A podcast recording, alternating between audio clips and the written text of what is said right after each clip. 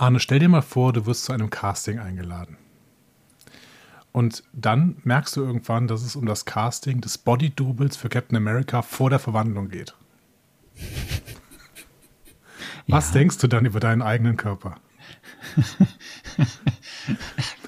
Kannst du härter beleidigt werden von einem Hollywood-Unternehmen, frage ich dich. Ja, das ist. Ähm, ähm, hast du, ja, hast du rausgefunden, wer den äh, gespielt hat? Ja, ja, ja. Ich, war, ich hätte das hätte ich dir erzählt, aber du, anscheinend weißt du das ja. Nee, das, ich weiß es nicht. Ach, du weißt es nicht. Nein. Ich, es, ja, aber es ist, ähm, ja, es ist, es tut weh, wenn man ähm, einen kleinen, schmächtigen, mit jeglicher Krankheit ähm, übersäten Körper darstellen soll. Und dann war's kommt dann war so. es Andy Circus in so einem, in so einem komischen Anzug? Nein, es war es, war es nicht, es war es nicht. Aber es ist, eine, es ist eine schöne Geschichte, wie äh, wie dieser kleine kleine äh, Steve, der kleine Steve, ne? Und da vorne ja. ist der kleine Steve, ähm, wie der denn äh, dargestellt wurde, damit das okay. alles so funktioniert. Diese Geschichte und vieles mehr nach dieser Musik, die wir jetzt einspielen werden. Ihr hört einfach Marvel, eure Gebrauchsanweisung für das MCU.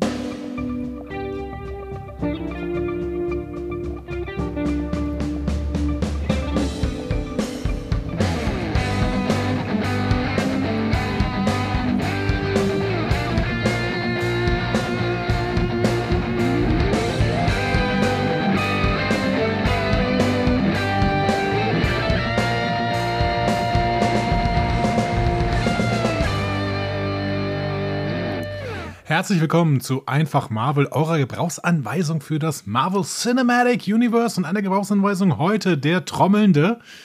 Und müde, Papa Arne.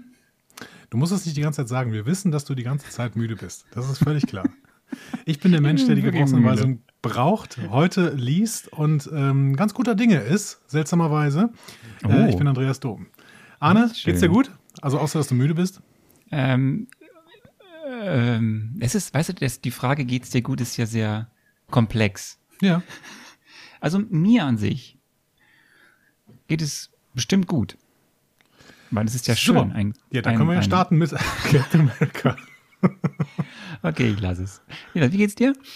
Äh, mir geht's auch ganz gut. Ich hatte jetzt äh, zwei Tage frei tatsächlich, also mhm. beziehungsweise sogar vier Tage frei, weil es ein langes Wochenende. Äh, Ferien. Pfingstdienstag frei? Ja, es ist Ferientag. In NRW? Das ist ein Ferientag in NRW. Ach. Ach, guck. Und äh, Gott sei Dank ist nächste Woche sofort wieder ein Ferientag, also ein Feiertag an dieser Stelle, nämlich der Donnerstag, ähm, Corpus Christi, Frohen Leichnam. Und äh, da werden wir ähm, nochmal feiern können.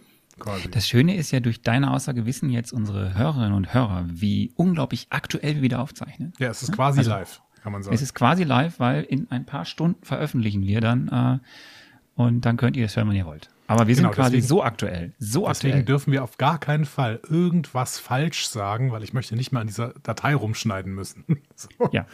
Vielleicht checkst du dann später noch die Tonspur, ob das mit der Lautstärke alles super ist. Das mit der Lautstärke ist jetzt ein kleiner Traum, deswegen brauchen wir da überhaupt nicht mehr drüber zu reden. Ähm, das haben wir natürlich auch in unserem Feedback gehört, aber dazu später mehr, denn das Feedback behandeln wir ja neuerdings immer in den Zwischenfolgen in genau. Marvel Mezzo mit Schuss und Schild. Genau, wir können also quasi fast direkt einsteigen, weil es gibt heute auch keine News. Ne? Wir machen es kurz. Gibt ja. kein Feedback, keine News. Es gibt nur eine Richtigstellung. Okay, eine Richtigstellung. Ja. es gibt eine Richtigstellung von mir. Habe ich, hab ich wieder was falsch gesagt? Ich habe was falsch. Nein, ich habe was, das ich habe was, glaube ich, ich habe was unklar gelassen. Letztes Mal, als wir diesen kleinen äh, ja. Recap oder nicht Recap, nee, Recap. Recap, habe ich verstanden. direkt verschluckt. oh Gott. Es geht nicht weg. Ähm, letztes Mal, als wir. Falls, also Leute, kein Problem, falls dieser Mann noch während dieser Podcastaufnahme stirbt. Ich bringe das hier zu Ende, kein Problem. Es kann sein, dass ich, um, dass ich umkippe während der Ich habe sein Skript, Leute. Ähm, wenn, wir haben über die Comic-Geschichte ja auch ein bisschen gesprochen, anhand von äh, Captain America. Und du hast mir ja, ich habe ja gesagt, so 1930er, das war, 1930er, das war die Zeit, wo die Comicbücher wirklich dann, oder wo sie eigentlich das erste Mal richtig da waren. So, dann ja. hast du mich nochmal gefragt, da ging es erst los. Und du hast recht. Ich habe äh, nochmal geguckt. Natürlich gab es erste Arten von Comic-Strips schon früher. Seit den Ende der 1890er, also so Aha. 30, 40 Jahre vorher. Aber das waren wirklich vereinzelte Comicstrips in irgendwelchen Zeitungen, so, ne, so, so One-Liner quasi oder so, also so ein bisschen, es waren keine Hagar Bücher. zum Beispiel. Das hat es bis heute durchgezogen. Und wichtig ist aber, es waren auch sehr unterschiedlich in der Form. Also es gab nicht irgendwie den typischen Comicform. Es, manche waren da wirklich mit ganz viel Text und ganz wenig Bild, andere nur Bild und fast keinen Text und so. Aber eben diese Form, wie wir Comics heute kennen, in Zeitschriften oder in Büch Buchform, dass es ein Massenphänomen wurde, mit dem man richtig viel Geld verdienen konnte. Und dass es eben viele Verleger gab, die das rausposaunt, nein, also rausgegeben haben in die Welt. Das war dann in den 30er Jahren in den USA. Was war dein erstes Comic-Heft? Eieiei, mein erstes Co ich, gl- Nee, oh, das weiß ich. Das, ähm, ähm, das war Timo Struppi. Aha. Ist jetzt so auch, darf man, glaube ich, heute auch nicht mehr lesen, ne? Ist böse. Herge, Herge, Herr, Hergé? Hergé, weiß ich nicht genau. Ähm, weiß ich jetzt tatsächlich überhaupt nichts drüber. Aber ähm, Timon Struppi war ja so ein bisschen ähm, intelligenter sogar schon. Ne? Also das, äh, Das lag bei mir zu Hause rum, weil mein Bruder war großer äh, Comic-Fan. Ich, ich hatte bestimmt auch Mickey Mouse und, und, und, und Fix und was es da alles gab. Aber ähm, das, ich war nie einer, der aus den Comics dann diese, diese, Lach, diese Geschichten da hatte oder so. Bei uns zu Hause gab es zwei Comics, die immer da waren. Ich glaube, Asterix gab es auch irgendwie. Ah, Und das war aber einmal, beides war von Hergé. Heißt der Hergé? Das ist dieser französische Comiczeichner. bestimmt Belgier. ne? Ach, Belgier, Belgier, äh, Belgier. Ähm, nee, nee, der ist Franzose. Wer ist Franzose? Doch, Ja, weil es gibt einen Park. kommen doch immer aus- es gibt einen, nee, Belgien. das ist der, das ist der Asterix-Park. Nein, das ist ein Belgier. Ich weiß es nicht. Auf jeden Fall, der hat Tim und Struppe geschrieben und äh, Spirou und Gaston. Und das waren die beiden Comics, die wir bei uns zu Hause hatten und die waren, ähm, der erste war halt spannend, das war schon so als Kind, diese Tim und Struppi-Abenteuer waren schon ganz cool, also, auch wenn man im Nachhinein weiß, dass da einige, nennen wir es, äh, rassistische, klischeebeladene, rassistische Okay, also Charakterisierungen es geht um drin waren. rassistische Stereotype, weswegen man das vielleicht so ein bisschen äh, Ja, kritisch lesen da gibt es so ein paar, äh, paar Auf Ausgaben, die sollte man. Also sie muss man im Kontext, glaube ich, betrachten und es geht halt eigentlich nicht, wie das da damals dargestellt wurde. Ähm, und auf der anderen Seite hast du ähm, Spiro und hieß der Fantasio? Spiro, Fantasio? Aber, war, Ja. das war sehr lustig, das war sehr lustig und das waren die Comics, die ich hatte. Okay. Also ähm, ich habe gerade mal kurz den Faktencheck äh, machen lassen ne, von unserer kurzen Dokumentationsabteilung und die hat gesagt, Hergé äh, ist Belgier tatsächlich. Belgier, Ähm, ja, Belgier. Ist, ähm, also beziehungsweise war Belgier, ist bei Brüssel geboren und bei Brüssel gestorben, jeweils aber in verschiedenen Orten. Ähm, genau. Was war dein Comic? Der erste Ah, ja, schon immer Disney. Also ich bin sehr, sehr Disney sozialisiert. Äh, lustige Taschenbücher habe ich verschlungen, alle gelesen, sammle ich bis heute. Wenn man so mal, äh, mal irgendwann ein Video von mir sieht, sieht man vielleicht das ähm, Regal hinter mir, wo ganz, ganz viele lustige Taschenbücher Ich drin sehe es. Ich sehe es. Ich sehe die Taschenbücher. Genau, du siehst es jetzt gerade. Ähm, genau, liebe ich und habe ich früher auswendig gelernt tatsächlich. Also ich habe, ähm, ich konnte sehr, sehr gut auswendig lernen, deswegen habe ich ganze lustige Taschenbücher auswendig gelernt, plus Seitenzahl, sodass man irgendwann dann äh, so einen Scherz mit mir gemacht hat, dass ich, ähm, keine Ahnung, dass äh, mir jemand gesagt hat, hey, wo steht denn äh, das? Und dann habe ich dann gesagt, ja, das steht in diesem lustigen Taschenbuch auf Seite 253 oder sowas. Äh, kann ich heute natürlich nichts mehr von, ne, weil das mit Du wärst, du wärst prädestiniert gewesen für, es gab mal so eine ZDF-Quizshow mit Kai Böcking. Wo, Kai wo so Böcking. Menschen, die von einer Sache sehr viel Ahnung hatten, irgendwie eine Woche lang durchgefragt wurden und immer mehr Geld gewinnen konnten. Das Ich hatte aber keine dich Ahnung. gewesen. Darum ging es nicht. Ich hatte, ich habe, ich konnte einfach sehr, sehr gut auswendig lernen. Ich äh, habe auch äh, Autoquartette alle auswendig gelernt. Ich konnte, Hm. ich konnte dir bei jedem Auto dann genau sagen, wie viel Hubraum das hat. So. Toll. Nee, Deswegen bist du Lehrer geworden. ja, nee, ja, die Kraft des Auswendiglernens ist tatsächlich relativ ähm, nicht zu unterschätzen, aber ähm, so richtig sinnvoll ist es. Aber ich meine, es, es hat vielleicht so ein bisschen das Gehirn ähm, get- getrainiert und mit äh, entwickeln lassen. Wer weiß.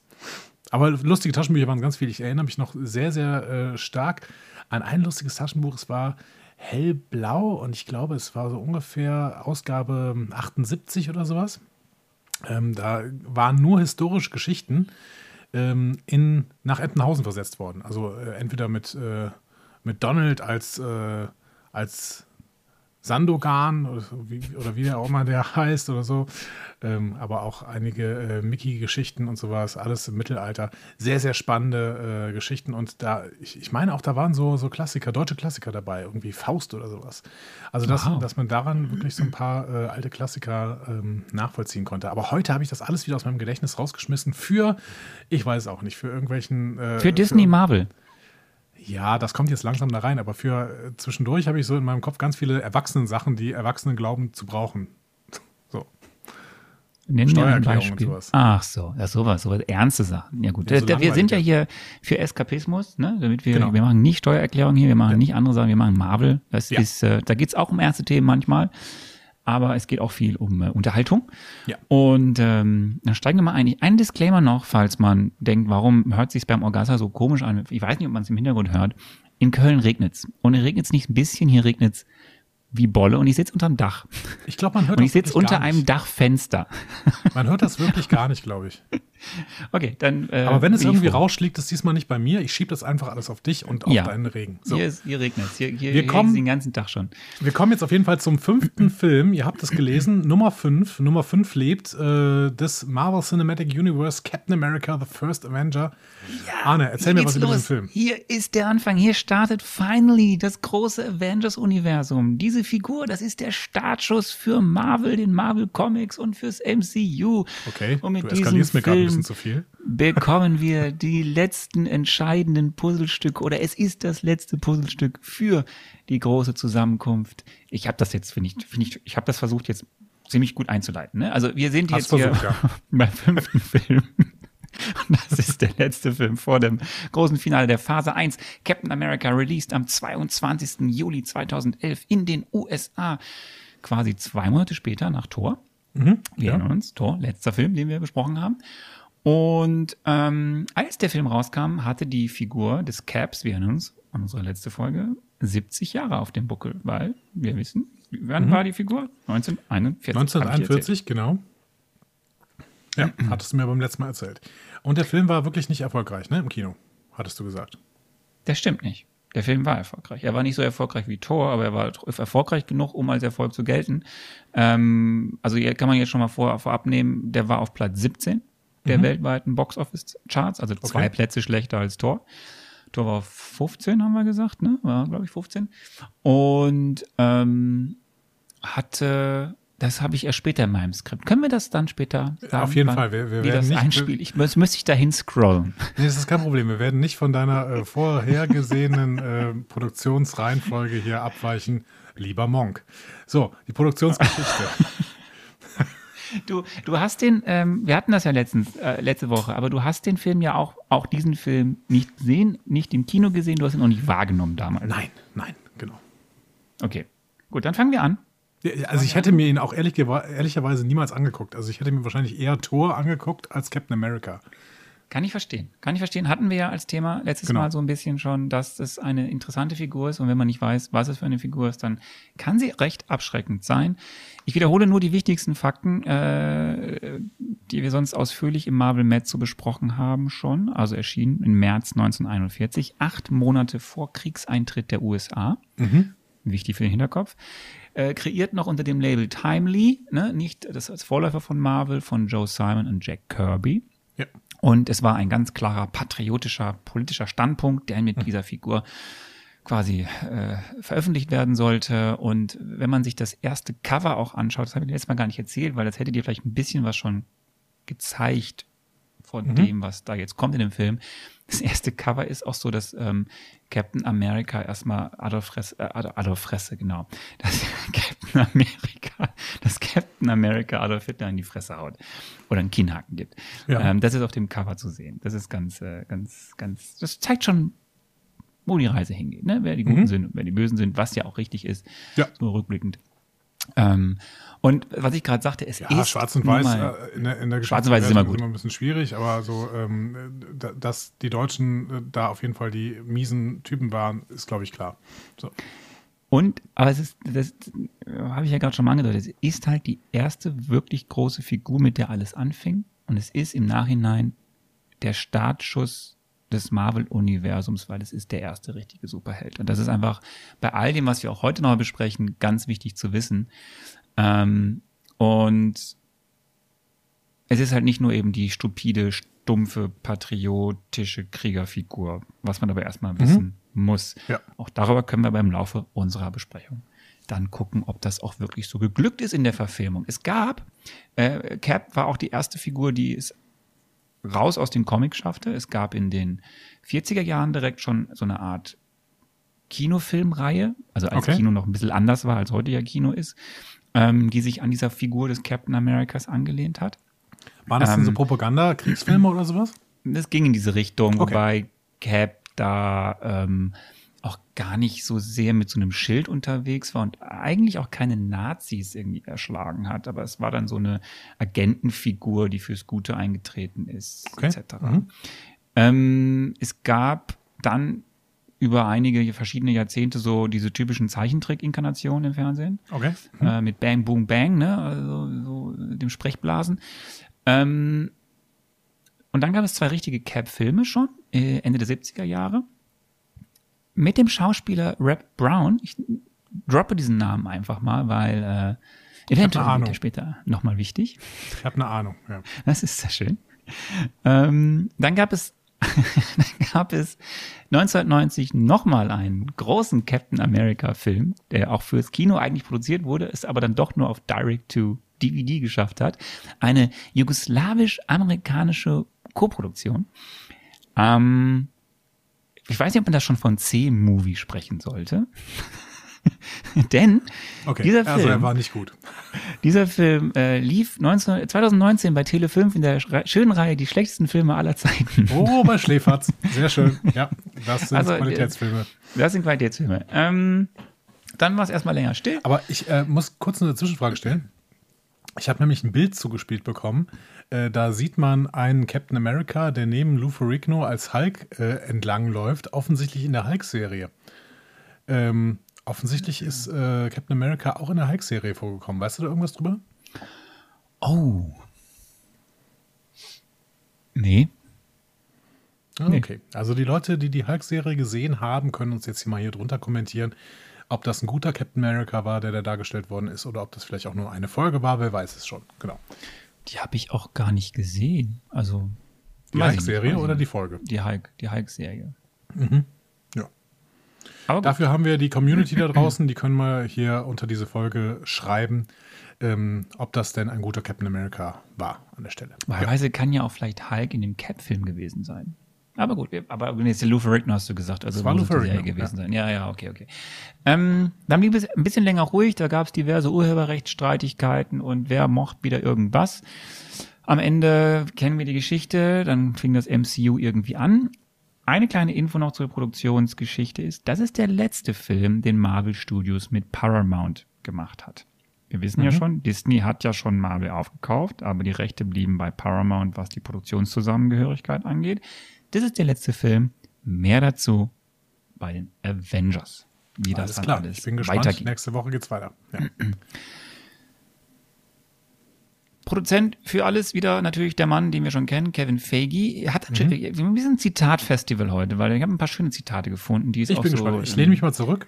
Du lehnst dich zurück. Ich lese ein paar Sachen vor, ähm, die man irgendwie im Netz findet, die man aber auch auf den Bonusmaterial der verschiedenen, also jetzt von Cap auf äh, dem Bonusmaterial findet.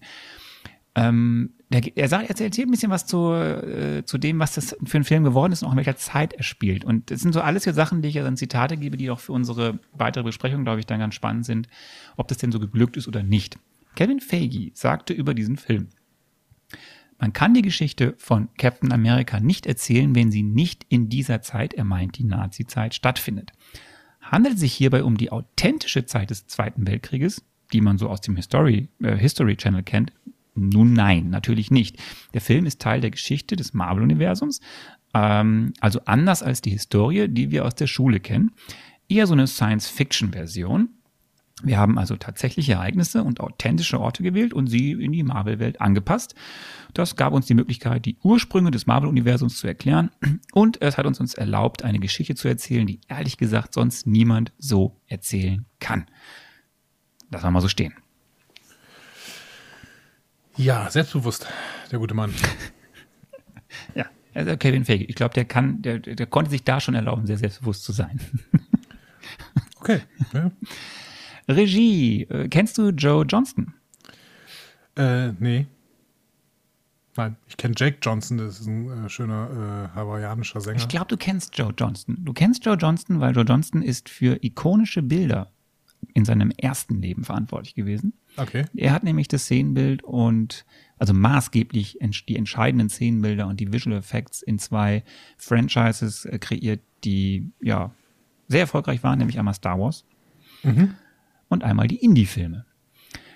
Und eventuell merkt man es gerade, was die Indie-Filme angeht, ist diesen Film auch an, dass da einer war, der Bock hatte auf viele verschiedene schöne Set-Pieces. Ja, äh, ja, ja, doch. Also wenn ich da zum Beispiel an diese Zugszene denke, ja, ja, ja, ja, ja why not, why not. Und du kennst ihn aber, glaube ich, du kennst Filme von ihm. Du kennst nämlich bestimmt Liebling, ich habe die Kinder geschrumpft. Ja, natürlich. Großartiger Film. Habe ich sehr gemocht. Jumanji. Ähm, ja, ziemlich äh, nicht so guter Film, ja. Also Nummer zwei. Er hat auch also andere, Jurassic Park 3, October Sky, kennst du den? Das ist ein kleiner, feiner Film. Geht Nein. so ein bisschen um. Okay.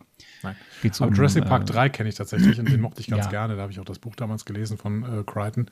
Äh, der hat ja irgendwie die gesamte Reihe noch als Buch äh, verfasst. Das fand ich, fand ich ganz, äh, ganz gut, Jurassic Park 3.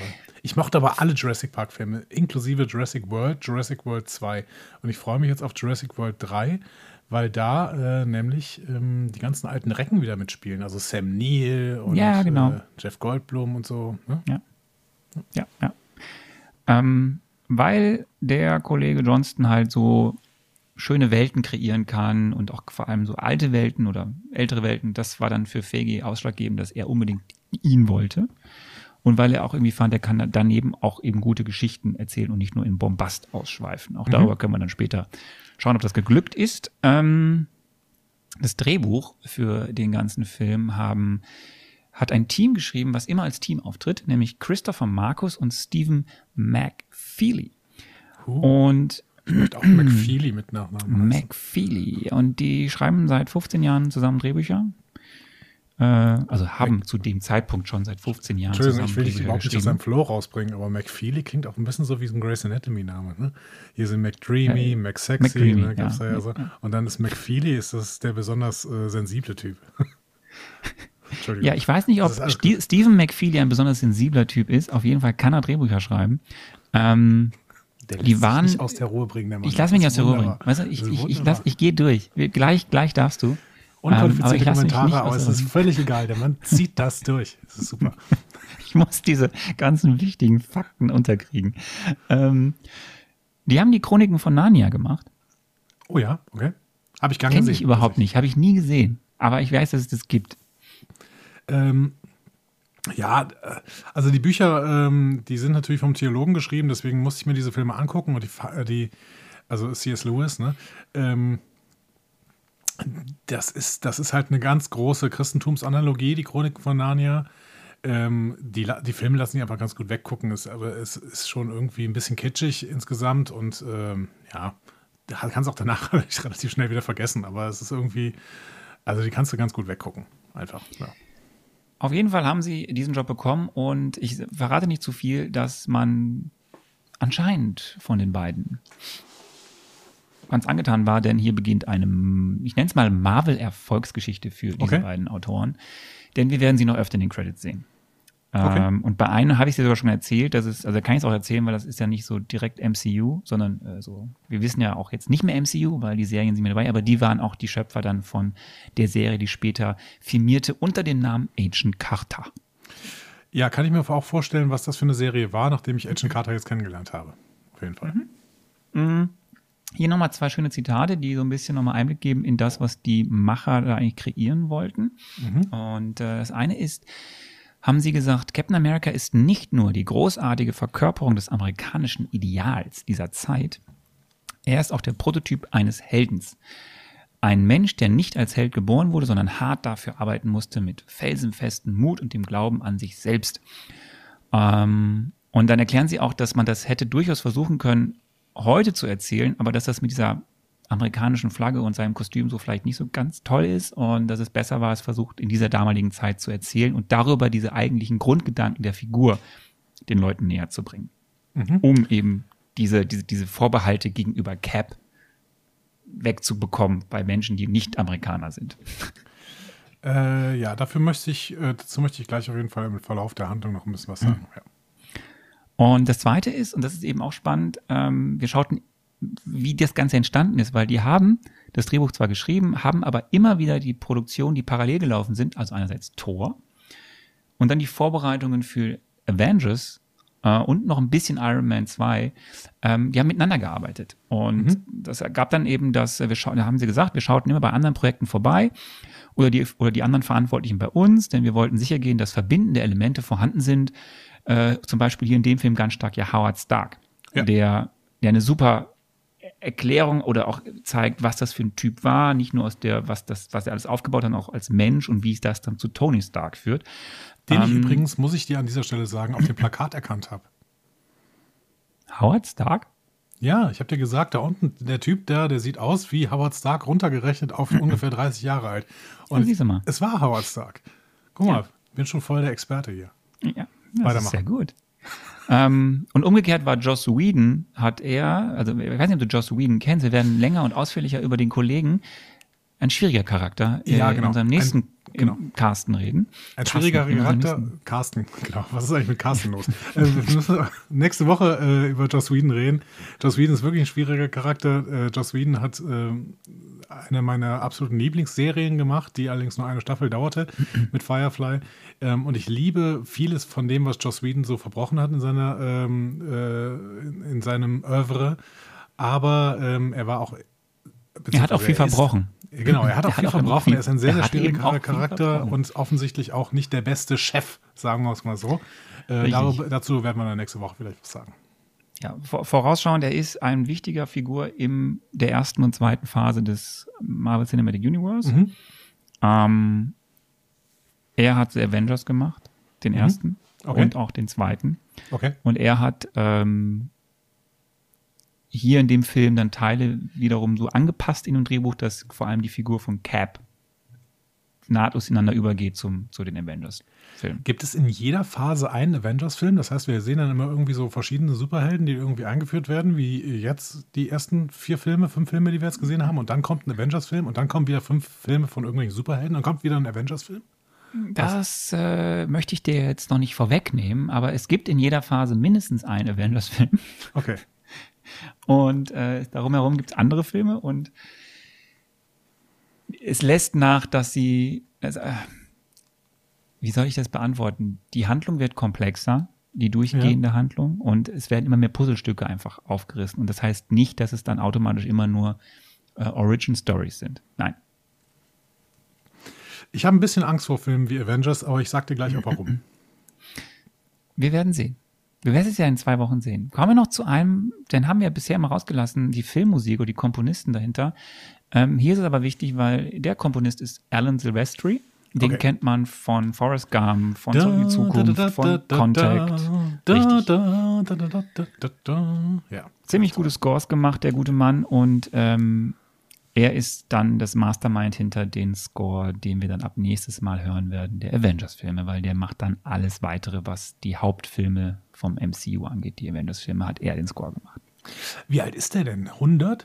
Also der muss doch unglaublich alt sein, oder? Weiß ich nicht. Also mir so alt, dass er noch viel machen kann. Der ist immer noch ich meine, in John Arbeit. Williams, also John Williams lebt auch noch. Also Alan Silvestri ist erst 71. Krass, okay. Hätte ich nicht gedacht. Ja, kann ja noch kann ein bisschen komponieren, du. Hat früh angefangen ähm, auf jeden Fall. So. Ja. Jetzt äh, spielen wir uns die Bälle wieder zu, weil jetzt geht's an den Cast. Und dann haben wir schon ein bisschen letztes Mal ja gesagt, dass es wieder mal ein ziemlich guter Cast ist. Und wir fangen mhm. an mit Chris Evans. Ja. Kanntest du den bis dahin eigentlich? Nee, keine Ahnung. Ähm, wobei ich, ich habe immer das Gefühl, das ist so ein austauschbares Teenie-Filmgesicht irgendwie, keine Ahnung. Der hat zum Beispiel den Film nicht noch ein Teenie-Film gemacht. Ja, den habe ich im Kino gesehen, das war fürchterlich. Ähm, sehr, sehr fürchterlich. Also wirklich einer der schlechtesten Filme, die ich jemals im Kino gesehen habe. Ähm, hat er denn auch andere Teenie-Filme gemacht, irgendwie so? Der hat vor allem andere schon andere ähm, Comicfilme gemacht. Denn Okay. er war die äh, menschliche Fackel ähm, Johnny Storm in diesen unglaublich schlechten Fantastic Four Filmen aus den äh, Nullerjahren, die Bernd Eichinger mitproduziert hat. Okay, sagt mir gar nichts. Ähm, Habe ich, hab ich auch damals nicht gesehen, aber keine Ahnung, mich haben Superheldenfilme nie so richtig interessiert. Es, es ist deswegen Deswegen wichtig, weil ja aufgrund seiner schlechten Erfahrungen mit diesen Filmen Ja. hatte er auch erstmal extreme Bedenken, diese Rolle anzunehmen. Okay, kann ich verstehen. Ähm, Und ähm, die mussten ihn mehrmals anfragen, die wollten ihn unbedingt.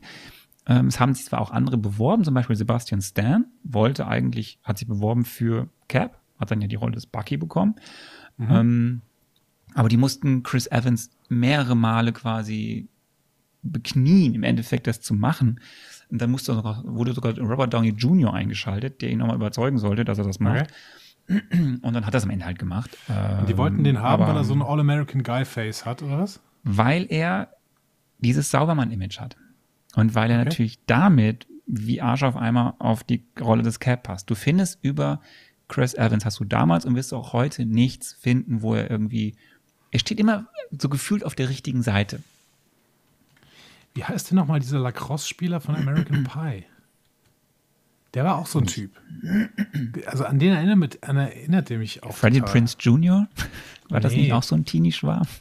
Nee, das war ah, Chris Klein hieß der. Genau, der war genauso. Chris Klein ist genauso ein Typ wie Chris Evans.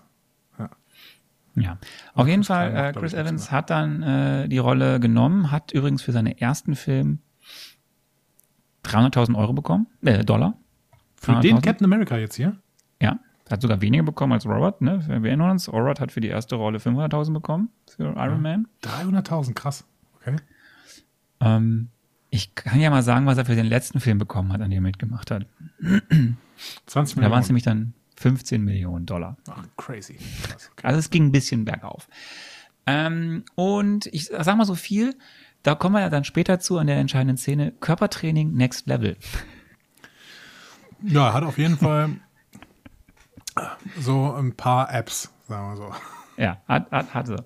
Ähm, sein ähm, Konterpart auf der weiblichen Seite und auch die einzige relevante weibliche Darstellerin in diesem Cast, ähm, Das sollten wir da auch kurz drüber reden, äh, Haley Atwell spielt Peggy Carter.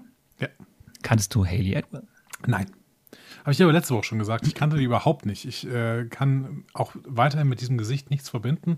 Deswegen verbinde ich jetzt nur Agent Carter mit ihr. Das war auch ganz gut. Die hat bei äh, zum Beispiel neuere Filme Blinded by the Light mitgespielt. Nee. Oder Cassandras als- äh, als ich Dream glaub, von Woody Journey. Allen. Nee. Ja. Okay. Ähm, ja, ist eine Britin, äh, sehr viel. Theater auch. Okay. Mach mal. Mach Äh, nee, ist doch Manfred Month Earthband, ist doch Blinded by. Stimmt. Stimmt, richtig. Du hast recht. Und äh, ja, sie ist die einzige relevante Frauenrolle in diesem Cast. Die ist eine, finde ich, jetzt muss man wieder aufpassen, finde ich, ich bin ein Mann, aber sie ist eine ziemlich, ja, wir kommen mal gleich zu. Sie ist eine spannende Rolle, aber sie ist die einzige relevante Frauenrolle in diesem Cast. Schwierige Diverser- Aussage vorbereitet und sie dann nicht getroffen. Hey! Ja gut, wir reden, wir werden ja gleich über, über äh, die Rollen äh, sprechen. Und ähm, sie hat aber auch ein schönes Zitat gegeben. Und das finde ich echt schön, weil das beschreibt schon im Vorfeld so ein bisschen, wie sie die Rolle angelegt hat und wie auch ähm, Peggy Carter dargestellt wurde. She can do everything Captain America can do, but backwards and in high heels. Ja, also man muss schon sagen, von Anfang an ist sie so ein bisschen der Star, ne? Also dieses, dieses Films und du hast die ganze Zeit das Gefühl, die kompetenteste, die wir in diesem ganzen Film sehen, ist auf jeden Fall äh, Agent. Carter. Genau. Ja. Das Problem ist natürlich, Das ist- dass sie das- dann irgendwann äh, zur, zur eifersüchtigen Furie äh, wird und ähm, gegenüber der zweiten, ich glaube, es waren auch dann die beiden äh, Frauenrollen. Das war die Sekretärin von, Genau. von, von Chester Phillips, ja. Ja, genau. Äh, gegenüber äh, ihr dann so unfassbar eifersüchtig wird. Wer hat eigentlich diese, diese Sekretärin gespielt? Die kannte ich auch irgendwo her. Weiß ich nicht. So irgendeine ich nicht Comedy. Ja, keine Ahnung. Wir gehen weiter durch. Wir haben Sebastian Stan, ähm, Mhm. der das, das war sein Karrieredurchbruch. Ähm, der hat vorher sonst kleinere Rollen gemacht. Ähm, wir haben natürlich den großartigen Tommy Lee Jones Mhm. äh, als Oscar und Golden Globe. Ich wusste eigentlich, dass der für Auf der Flucht den Oscar gewonnen hat. Ich dachte, der hat den für Oh, andere Sachen doch. für. Für, für, für, für relevantere Sachen den Oscar bekommen. Aber naja, den für Auf der Flucht bekommen. Auf der, auf der Flucht war ein großartiger Ja, Film. es war ein toller Film, aber es ist halt ist ein Actionfilm. Darf ich dir nur kurz sagen, die Sekretärin Lorraine wurde gespielt von Natalie Dormer. Und Natalie Dormer kenne ich natürlich aus Game of Thrones, weil sie in Game of Thrones äh, die, die ähm, Dings gespielt hat. Verstehst du? Ja, es geht ja bei Game of Thrones, es geht an mir vorbei. Kenn ich nicht. Habe ich nicht Ja, aber jeder, jeder, der Game of Thrones gesehen hat, äh, liebt Natalie Dormer, weil die Rolle ganz, ganz toll ist, tatsächlich. Okay. Verschlagenes Biest. Ähm, Tommy Lee Jones hatten wir. Wir haben den tollen Hugo Weaving. We Weaving. Ähm, war so ein bisschen der Wunsch von Regisseur Johnston, äh, weil er ihn von anderen Dreharbeiten kannte. War für Hugo Weaving das erste Mal, dass er in irgendwie so so ein Comic-Kosmos reingekommen ist. Der hatte davon auch so gar, gar keine Ahnung. Äh, sagen wir mal Disclaimer, danach hatte er auch keinen Bock mehr darauf. Die sind jetzt nicht im Streit auseinandergegangen, aber er hatte danach auch keinen Bock mehr darauf. So. Gab gut, zwar mehrere Filme Verträge. davor, also der, wenn er vorher Matrix und Herr der Ringe gemacht hat, dann ist es jetzt auch nicht mehr so weit bis ins, bis ins Comic-Genre, oder? Also, Ja, aber er hatte von Marvel keine Ahnung und fand das irgendwie alles komisch.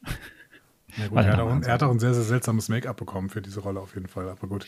Dazu Er ist der Red. Skull. Er ist der Red Skull. Und der Red Skull sieht halt nun mal so aus. Ja, hätten auch anders machen können, aber hey. Ähm, Toby Jones. Ja, toller Schauspieler.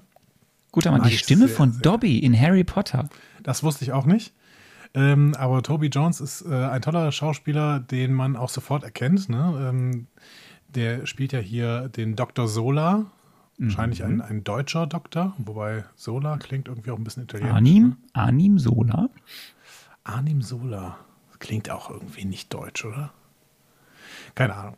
Ähm, hat mir aber sehr, sehr gut gefallen und das ist äh, tatsächlich eine Figur, die man immer wieder erkennt. Ich gucke gerade in mein schlaues Buch. Er ist, Italiener. nee, aber äh, also im MCU, im. MCU-Kosmos ist er ein Deutscher. Ist halt Armin. zum Nazi. Aren, Arnim. Ja, ich weiß, aber als Deutscher müsste er Armin heißen. Der, der Armin. Ja, weiß ich jetzt nicht. Ich gucke nochmal nach. Komm in die Pod Podcast, Post Podcast Papers, wenn ich wieder Zeit habe, die Post Podcast Papers zu schreiben. du mach dir keinen Stress. Ähm, aber eine Sache noch: Es gibt eine großartige Serie mit Toby Jones, zumindest die allererste Staffel von dieser Serie ist großartig. Wayward Pines. Wer das nicht kennt, schaut's euch an. Okay. Die ist super. Also die erste. Staffel ist super. Danach gesehen. ist doof. Okay. Und dann haben wir Dominic Cooper, der Howard Stark spielt, und ist dann mittlerweile der dritte Schauspieler, den wir in Howard Stark, der Howard Stark verkörpert. Ja, nach den beiden alten Howard Starks, ne? Ja, nach dem Foto und dann eben nach dem etwas älteren Howard Stark. Ja. Und äh, jetzt ist es der junge Howard Stark. Und ähm, auch hier, äh, so viel kann man verraten, wir werden Dominic Cooper nicht das letzte Mal gesehen haben. Ich bin gespannt. Und dann zu guter Letzt Dan Stanley Tucci, der unbedingt diese Rolle spielen wollte, weil er endlich mal einen Deutschen spielen wollte. Und deinen deutschen Akzent, den er konnte und noch nie in Hollywood anwenden durfte, ausleben durfte. Und deswegen hat er Dr. Erskine gespielt. Ja, zu, zu deutschen Akzents äh, später mehr. Aber Stanley Tucci, wow, das war gut. Das war richtig gut. Ich liebe Stanley Tucci und ich liebe diese Rolle und äh, da ist alles gut dran, außer dass er, glaube ich, jetzt tot ist, ne, wenn ich mich richtig erinnere. Er stirbt relativ schnell. Ja. Ähm, ist halt so. Ähnlich in den Comics. Ähm, und Ach stimmt, der wurde bei ein bisschen Gossip noch, ein bisschen Gossip noch. Stanley Tucci ist verheiratet mit der älteren Schwester von Emily Blunt, Felicity Blunt. Und Emily Blunt sollte eigentlich Peggy Carter spielen. Ja. Hat die Rolle aber nicht bekommen. Wollte sie nicht. Sie sollte auch mal Black Widow spielen. Wollte sie auch nicht. Okay. Also sollte, wollte. Ja. Hat sie denn Emily jetzt, Blunt war- also äh, jetzt mal äh, ein bisschen spoilern, hat sie denn noch eine Rolle bekommen? Du musst nicht sagen, welche. Ich, also ich, ich, ich glaube nicht. Also bisher ist glaube ich nicht. Also äh, Marvel hat immer wieder versucht, Emily Blunt irgendwie äh, zu Okay. gewinnen, um eine Rolle zu spielen. Und dann waren immer andere Engagements äh, von ihr im Weg. Okay. Also sind wir weiter gespannt, ob Emily Blunt irgendwann mal Marvel-Superheldin wird. Richtig. Ähm, dann gibt's noch andere Schauspieler, auch welche, die noch ganz berühmt sind, mit nur ganz kurzen Auftritten. Ich weiß nicht, ob du weißt, wen ich anspreche. Ähm, da kommen wir dann später zu. Und äh, dann sind wir bei den letzten Fakten. Ähm, Drehzeit fünf bis sechs Monate. Die haben quasi angefangen zu drehen, als Tor zu Ende war. Also Tor hat die erste Hälfte 2010 gedreht und Cap America hat die zweite Hälfte 2010 gedreht. Äh, ist überwiegend in Großbritannien entstanden, der ganze Film, in den Pinewood Studios und Mhm. äh, in verschiedenen Straßenzügen in äh, Manchester und London und Liverpool und hast du nicht gesehen. Budget geringfügig geringer als bei Tor, 140 Millionen. Können wir gleich mal über die Spezialeffekte reden. Ja. Sind nämlich einige Spezialeffekte, nämlich es gibt 1600 äh, Visual Effects Visual, so, Visual Effects Shots. 1600. Also eigentlich ist der ganze Film ein, am- in CGI entstanden. Ja, in Ähm, manchen Szenen sieht man es auch, obwohl Ja, äh, aber diese, diese Landschaftsaufnahmen wirklich dann trotzdem toll aussehen. Also es, es war Gott sei Dank schon eine relativ gute Zeit für solche CGI-Aufnahmen, wenn ich da irgendwie. Wann war äh, Cloud Atlas zum Beispiel? Ein paar Jahre davor, oder? Oder zwei, drei Jahre davor oder sowas. Das war noch viel, viel schlechter. Ja. Nein, es ist, ich finde schon, dass da auch viel gelungen ist.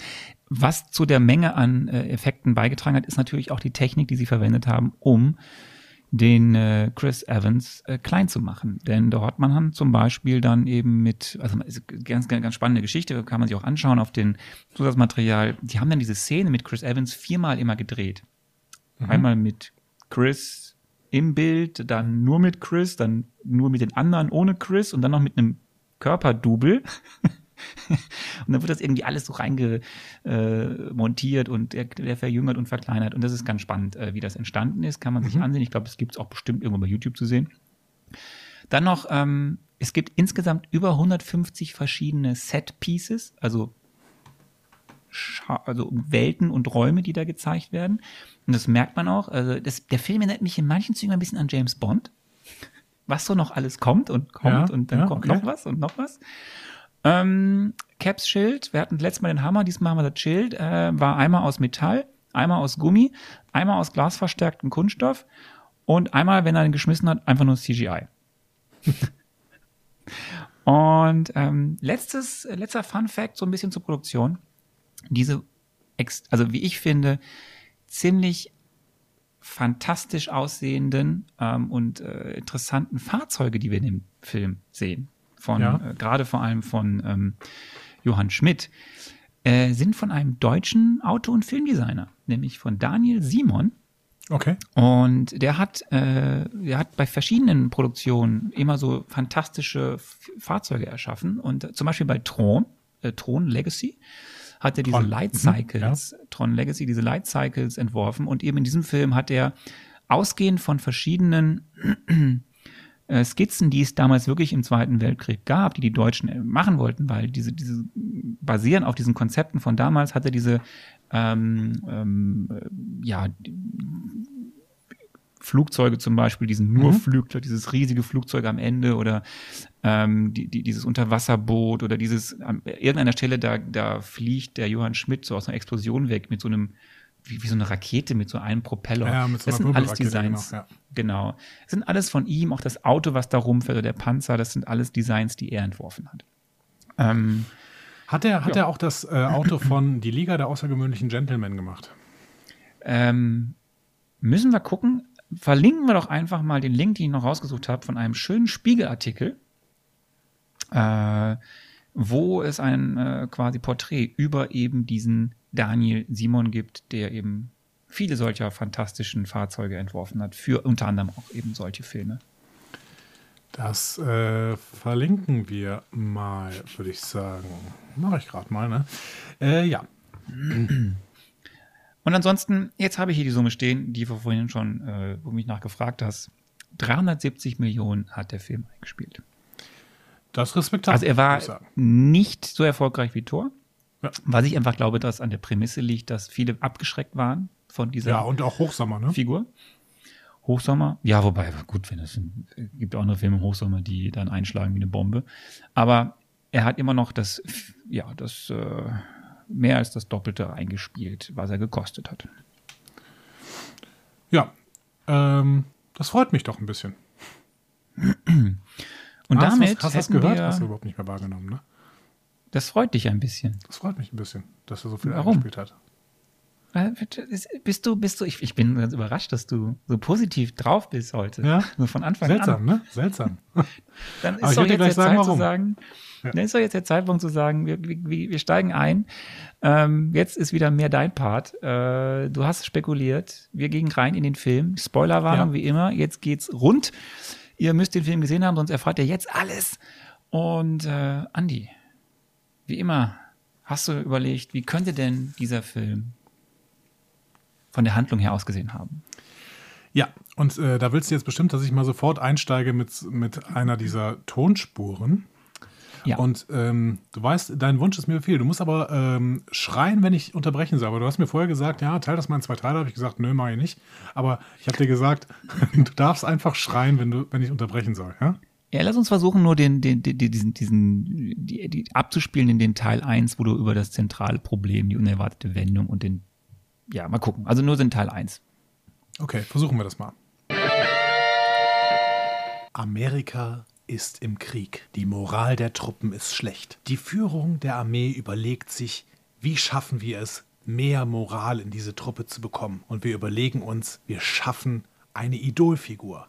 Jemanden, der an der Spitze steht. Jemanden, der mit seinem Patriotismus, mit seinem Eifer, mit seiner Aufopferung für das Vaterland vorweggeht und die Truppen besonders motivieren kann. Und dieser jemand ist niemand anders als Stephen Rogers. Stephen Rogers, Captain America. Der wird gefunden und quasi als Idolfigur vor die Armeen gestellt und deswegen bekommen die Armeen neuen Mut. Das Problem ist aber, dass Stephen Rogers sich irgendwann instrumentalisiert fühlt vom Patriotismus der Amerikaner. Ja, können wir stoppen, genau. Dann ja, machen wir genau. das später. Also ich weiß nicht, ob der zweite Teil jetzt irgendwie noch dazu passt zum ersten, aber genau, ich habe jetzt mal gerade gestoppt. Und ich muss sagen, das war ziemlich brillant, weil das kam wirklich im Film vor. Es war nur nicht die Haupthandlung. Nein. Aber es ist, es ist ein entscheidender Punkt. Genau, es ist ein entscheidender Punkt. Ähm, und ein wichtiger Punkt. Äh, und auch gut, dass Sie es so dargestellt haben. Aber lass uns einsteigen. Wir fangen an in der Heutezeit mit dem ersten Intro ja. und ähm, haben einen Fund in der Arktis. Mhm. War dir sofort klar, was da passiert? Nö. Woher? Also da wird irgendein komisches Fluggerät gefunden. Ich verbinde jetzt natürlich irgendwelche äh, UFOs, die irgendwo rumliegen, immer mit dem, was bei Tor passiert ist, ne? weil du denkst, ja, hm, äh, das könnte vielleicht ein Raumschiff sein und es geht hier um andere Galaxien oder sowas und fremden Planeten oder sowas. Äh, dementsprechend keine Ahnung. Und ich habe auch keine Ahnung, was da gefunden worden ist. Ich habe nur dann gedacht, okay, da liegt das Schild drin. Kommt jetzt Captain America eventuell auch von einem fremden Planeten? Vielleicht. Der Marvel-Mythos könnte ja das alles so abwandeln oder sowas. Mhm. Das heißt, ich wusste wirklich gar nichts, auch nach dieser Anfangsszene. Nee. Und dann kommen wir zum Intro 2 und da sind wir nämlich direkt bei der Thor-Mythologie. Äh, Johann Schmidt äh, macht ein bisschen Rabatz in Norwegen. Und ja. äh, sucht was. Genau, der, der, der sucht den äh, sogenannten Tesseract. Ist offensichtlich ein Wort, was man als Marvel-Fan kennen muss. Ich kenne es noch tatsächlich aus der letzten Szene äh, des Torfilms, wo, ähm, wie hieß der Typ? Erik? Ne? Hieß der Erik? Der hieß Erik, ne? Erik Solvay. Ja.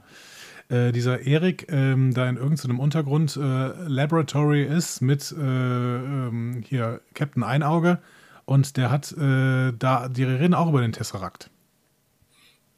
Da ist er auch schon zu sehen. Ja. Ich weiß aber immer noch nicht, was das ist. Ich weiß nur, dass es unglaublich viel ähm, Energie äh, hat. Du weißt auf das jeden Fall. Eigentlich so ein Ding wie, das ist eigentlich so ein Ding wie äh, Tony Stark da auch entwickelt hat, oder? So ein Arc-Reaktor. Tesseract? Ja. Act ja, wir sehen sogar, wir sehen, wir sehen sogar im, ähm, ich glaube, wir sehen sogar im, im Iron Man 2 in den, in der Kiste irgendwie so eine Skizze vom Tesseract. Das habe ich damals nicht erzählt. Aber okay. ich glaube, da ist irgendwie so schon ein Hinweis auf den, also nicht, nicht nur, dass wir das Schild sehen von Cap, sondern wir sehen sogar so, so, so eine Skizze vom Tesseract. Das Schöne ist, also, also ich sehe da auf jeden Schmidt, Fall Parallelen, muss ich sagen, ne? zwischen diesem Ding, was da Tony Stark hat, diesen, diesen Arc-Reactor und dem Tesseract, weil beides unglaublich viel Energie schafft. Ähm, Punkt. Ja, ja, aber und leuchtet. Warten, warten wir ab. Aber hier, das Schöne ist ja hier, jeder Satz Johann Schmidt sagt, glaube ich, fünf Sätze und fast jeder Satz ist für, für Marvel-Fans oder für, für die, die die Verbindungen zu anderen Dingen einfach ein Fest.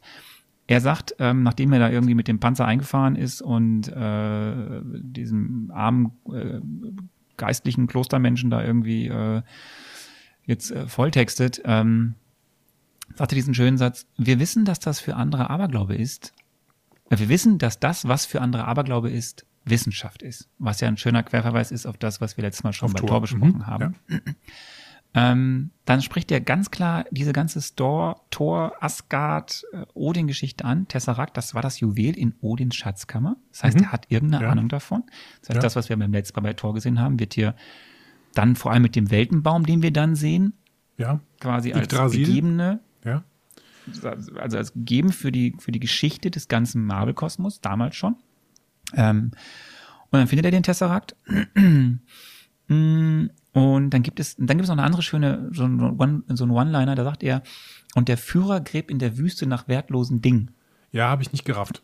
Kannst du mir das erklären? Das ist eine Anspielung auf äh, Indiana Jones, Jäger des verlorenen Schatzes, wo Hitler in der Ah. Wüste nach. Ah, ja, klar, stimmt. Da waren ja auch die Nazis. Also hier wird quasi die beiden Filmkosmen der Nazi-Geschichte zusammengeführt. Sehr schön. Ja, ja, ja, sehr gut. Mhm. Und was auch noch ganz lustig ist, aber dann macht er ja diese äh, Schatulle auf und du siehst den eigentlichen Tesseract, siehst du ja noch gar nicht. Die siehst du ja später im Film. Du hast ja vorher nur diese, diese, dieses, diese Glasduplik gesehen, die dann zerbrochen ist. Und das muss, hat mich extrem an äh, diese MacGuffin-Aktenkoffer-Szene aus Pulp Fiction erinnert. So, ne, du, er macht es so auf, es strahlt alles und da, wir wissen jetzt, das ist irgendwie wichtig für die Handlung, aber wir wissen noch nicht, was es ist. Weißt du, was ein MacGuffin ist? Äh, ja, äh, quasi eine, eine falsche Fährte. Ja, Ja. genau.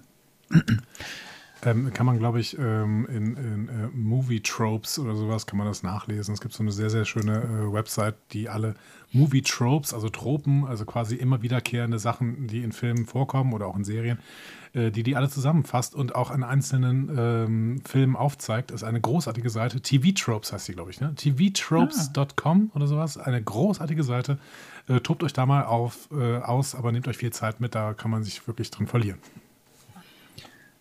Und dann gehen wir in das, äh, gehen wir von Norwegen nach New York. Ja. Äh, New York City. Und also haben jetzt dieses, diese beiden Intro-Szenen. Eine Frage uns. noch? Ja, bitte. Du hattest gesagt, ähm, man sieht den Tesseract nicht, aber man sieht ihn doch schon. Also äh, man wird erst an der Nase herumgeführt und dann macht Schmidt aber dann irgendwie diese, diese Wand da auf und da kommt der, Tesser, da kommt der richtige Tesseract dann. Da findet er den richtigen Tesseract. ist, ja, aber er macht, aber du siehst den ja noch nicht als richtigen Tesseract. Du siehst nur, dass er die Kiste aufmacht. Das da ist leuchtet, irgendwas ja. Blaues drin. Er zeigt es aber noch nicht. Achso, Den den okay. Tesseract, diesen blauen Kubus, siehst du erst später im Film. Nämlich da, wo sie ihn dann in seinem Verwerten. Geheimlabor äh, mit, aber da kommen wir ja gleich zu, dann Okay. versuchen, Mhm. die, die Ja. Energie zu gewinnen. Wir gehen aber jetzt erstmal nach New York Mhm. und sehen einen Gerne. 1,60 1,60 äh, Meter kleinen, 43 Kilo äh, leichten äh, Stevie, der an die Front will. Und ähm, der aber alte dummerweise. Asthma, Scharlach, Rheuma, Nebenhöhlenentzündung, chronische Erkältung, hohen Blutdruck, Herzrasen und Müdigkeit hat. Fatigue.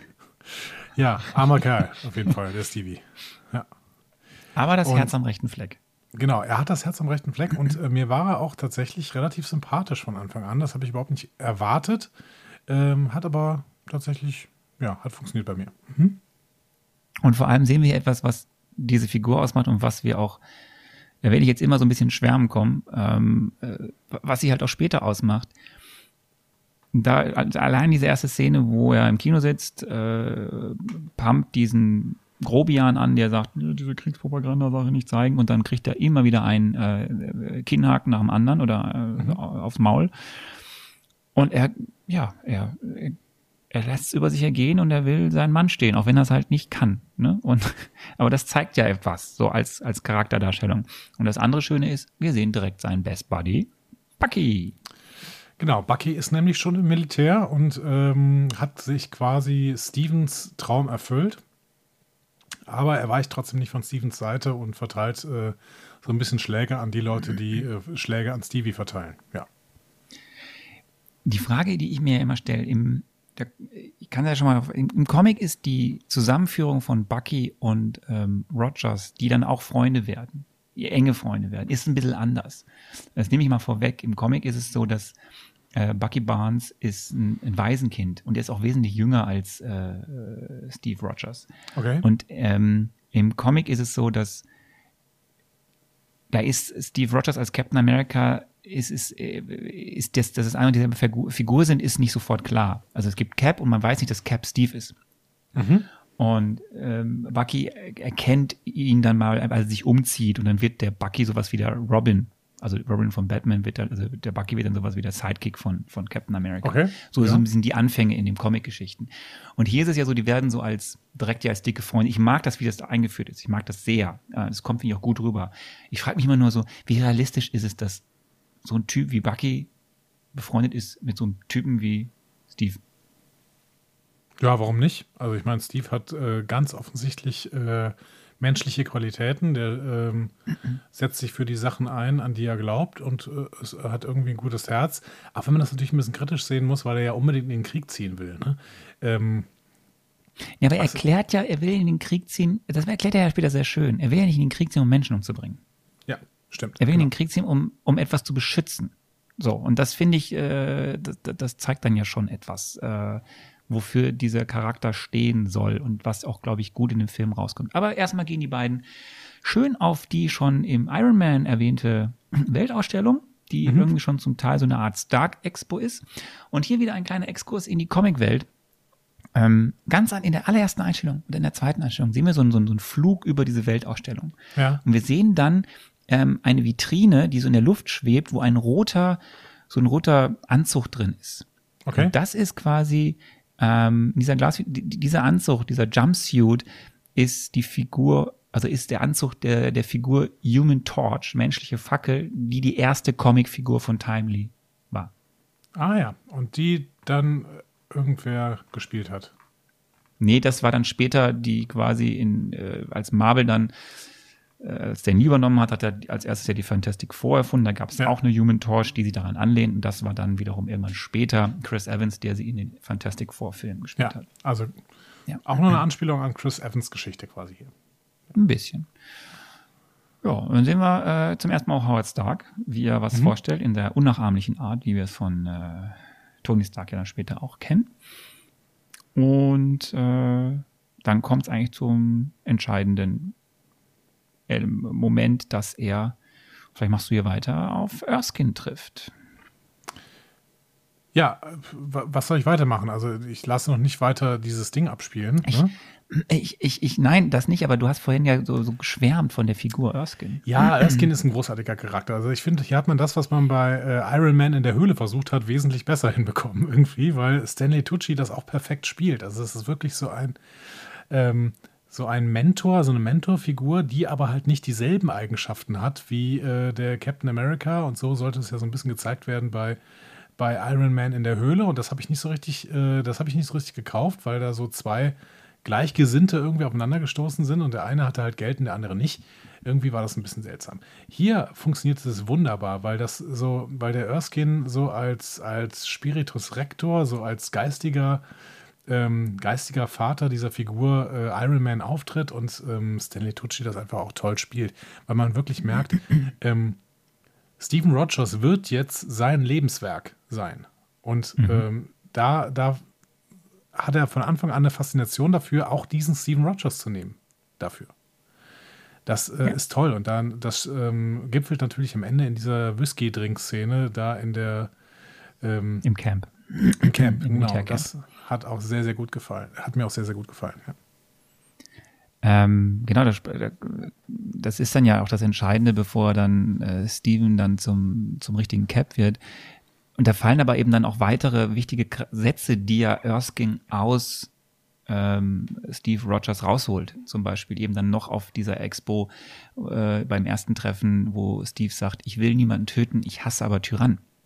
Was, Ja. ich, ne, also wa- was zeigt, warum er da, da, da dahin will. Oder dann sind wir ähm, im, im, im Camp.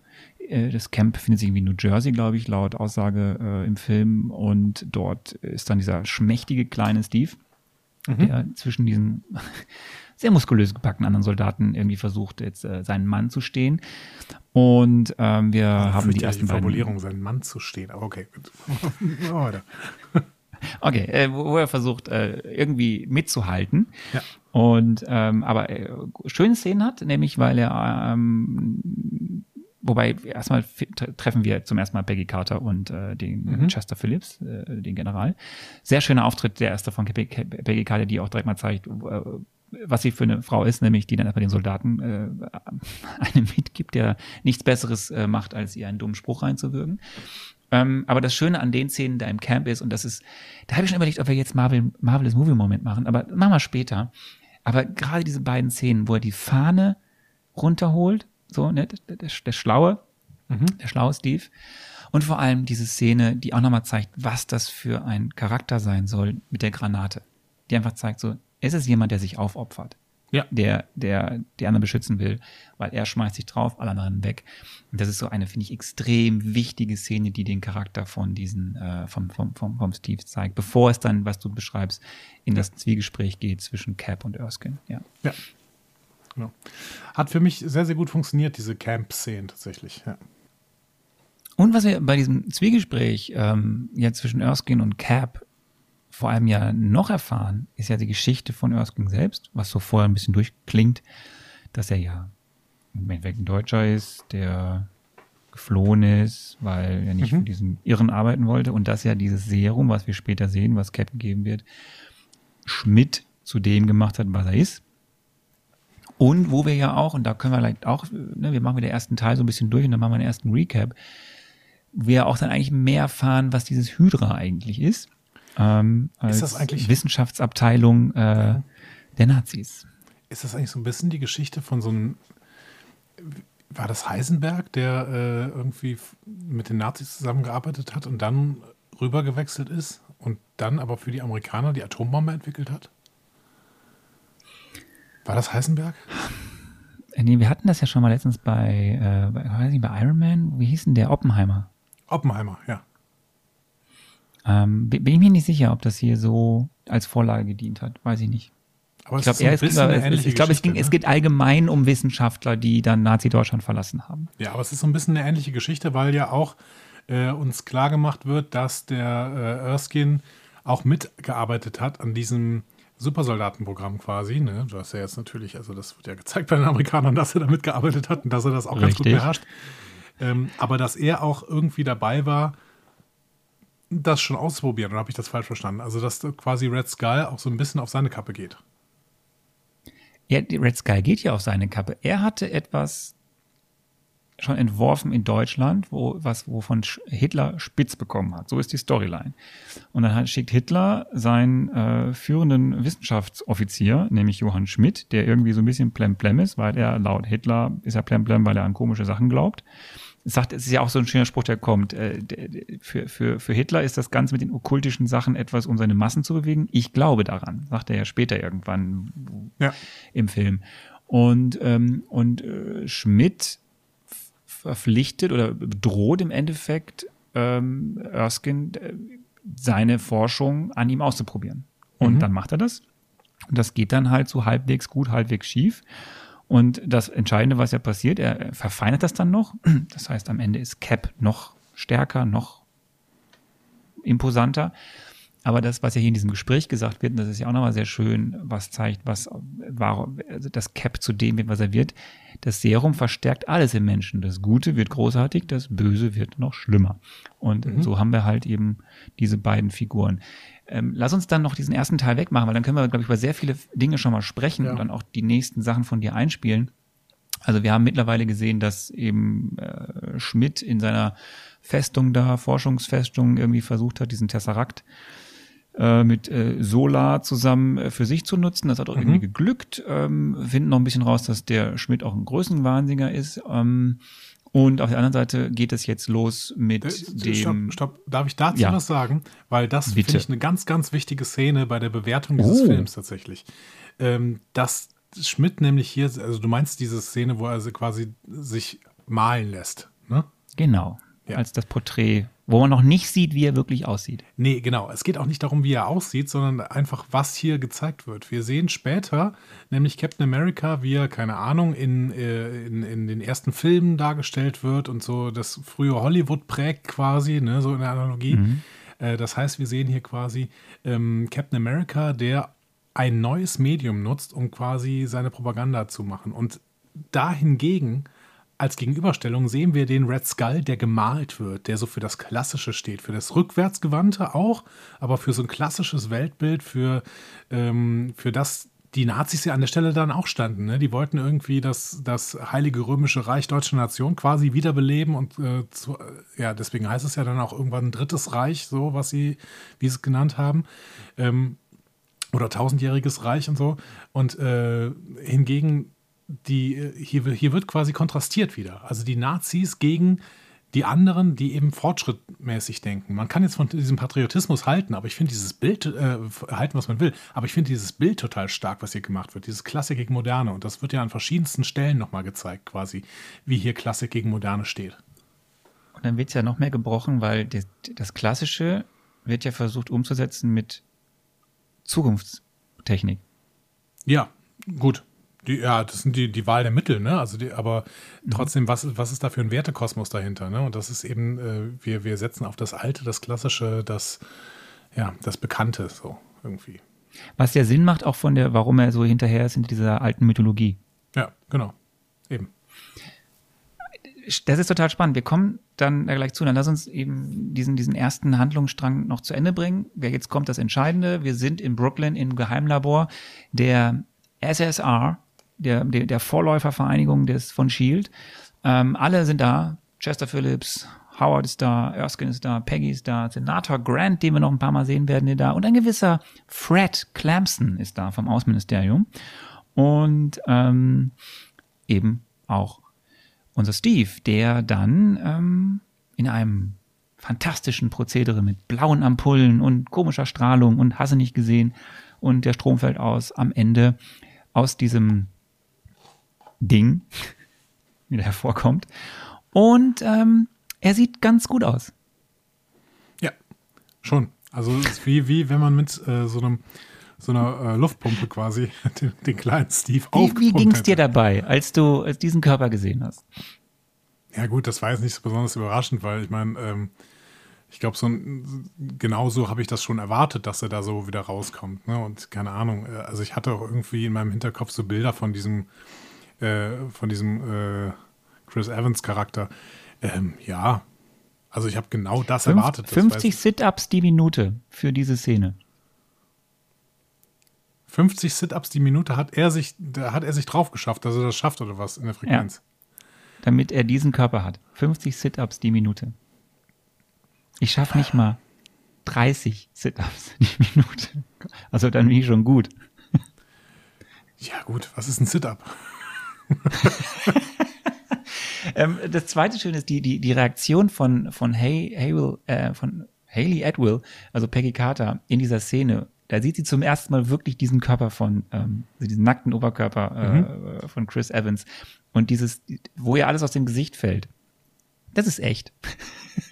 Das ist nicht geschauspielert. Das hat sie gesagt. Das ist echt. Ich habe ich hab den gesehen, dachte, das kann nicht sein. Ja, aber das ist ähm, schon Promosprech, oder? Ich meine, aber es ist, es ist natürlich totaler Quatsch. Also, aber ähm, ja, es, ist, es passt halt irgendwie. Also der ist halt der American Dream, der personifizierte American Dream. Und dazu möchte ich gleich auch noch was ja. sagen, aber vorher willst du diesen ersten Part zu, äh, zu Ende bringen. Wir bringen den ersten Part zu Ende. Ähm, ähm, der Hydra Fred, ich nenne mal den Hydra Fred, ähm, gespielt von Richard Armitage, äh, die man zum Beispiel aus äh, den Hobbit-Filmen kennt. Ähm, äh, ja, ist ein geheimer Hydra-Agent, der jetzt das Ding da in die Luft sprengt. Leider Gottes den tollen Erskine dann auch ähm, umbringt.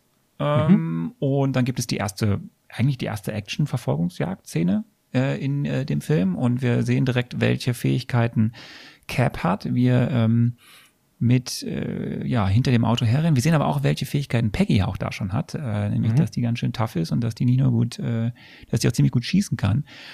Und ähm, am Ende äh, stellen wir fest, okay, äh, diese Hydra-Sache, da ist hier mehr hinter. Heil Hydra, äh, hören wir zum ersten Mal in diesem Film ja. auch richtig. Und ähm, der bringt sich um.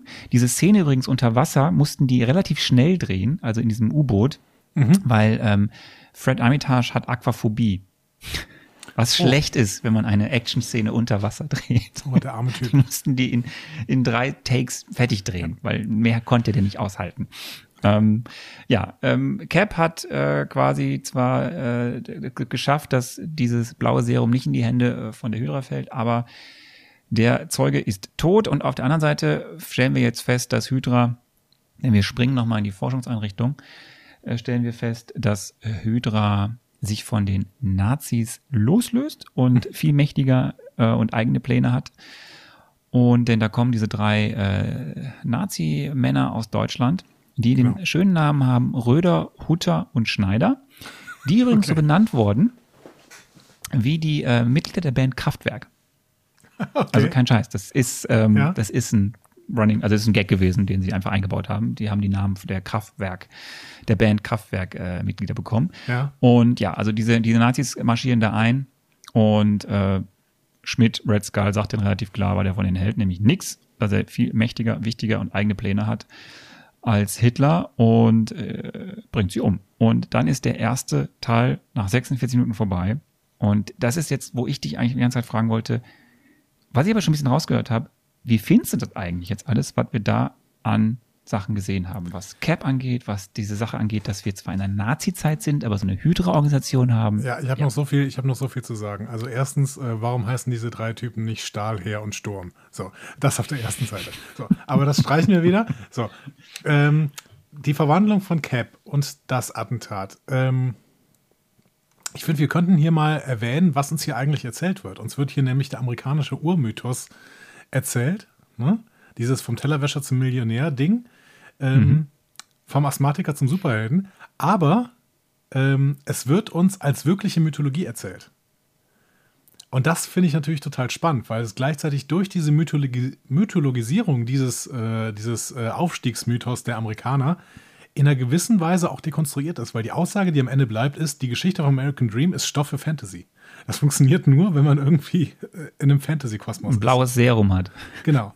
Und das finde ich einen total schönen Kniff eigentlich, ne? dass, dass wir hier nicht den Typen haben, der eben durch äh, 50 Sit-Ups es schafft, vom, äh, vom Asthmatiker zum Superhelden zu werden, sondern er schafft es halt nur durch, ähm, durch großen Technologie. So, und diese Technologie ist zwar auch an der Stelle amerikanisch, das ist Howard Stark irgendwie auch, aber es ist auch ein Stück weit tatsächlich eingekaufte Technologie der Deutschen.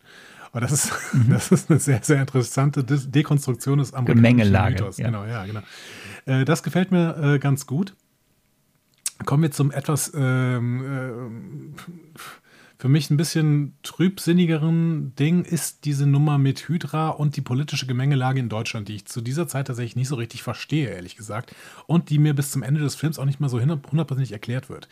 Ähm, Hydra killt hier diese drei, äh, die drei Nazi-Guys und damit ist klar, ab jetzt ist Hydra abgespalten vom Deutschen Reich, beziehungsweise äh, hat nichts mehr mit Hitler zu tun. Aber was macht denn Hitler dann? so.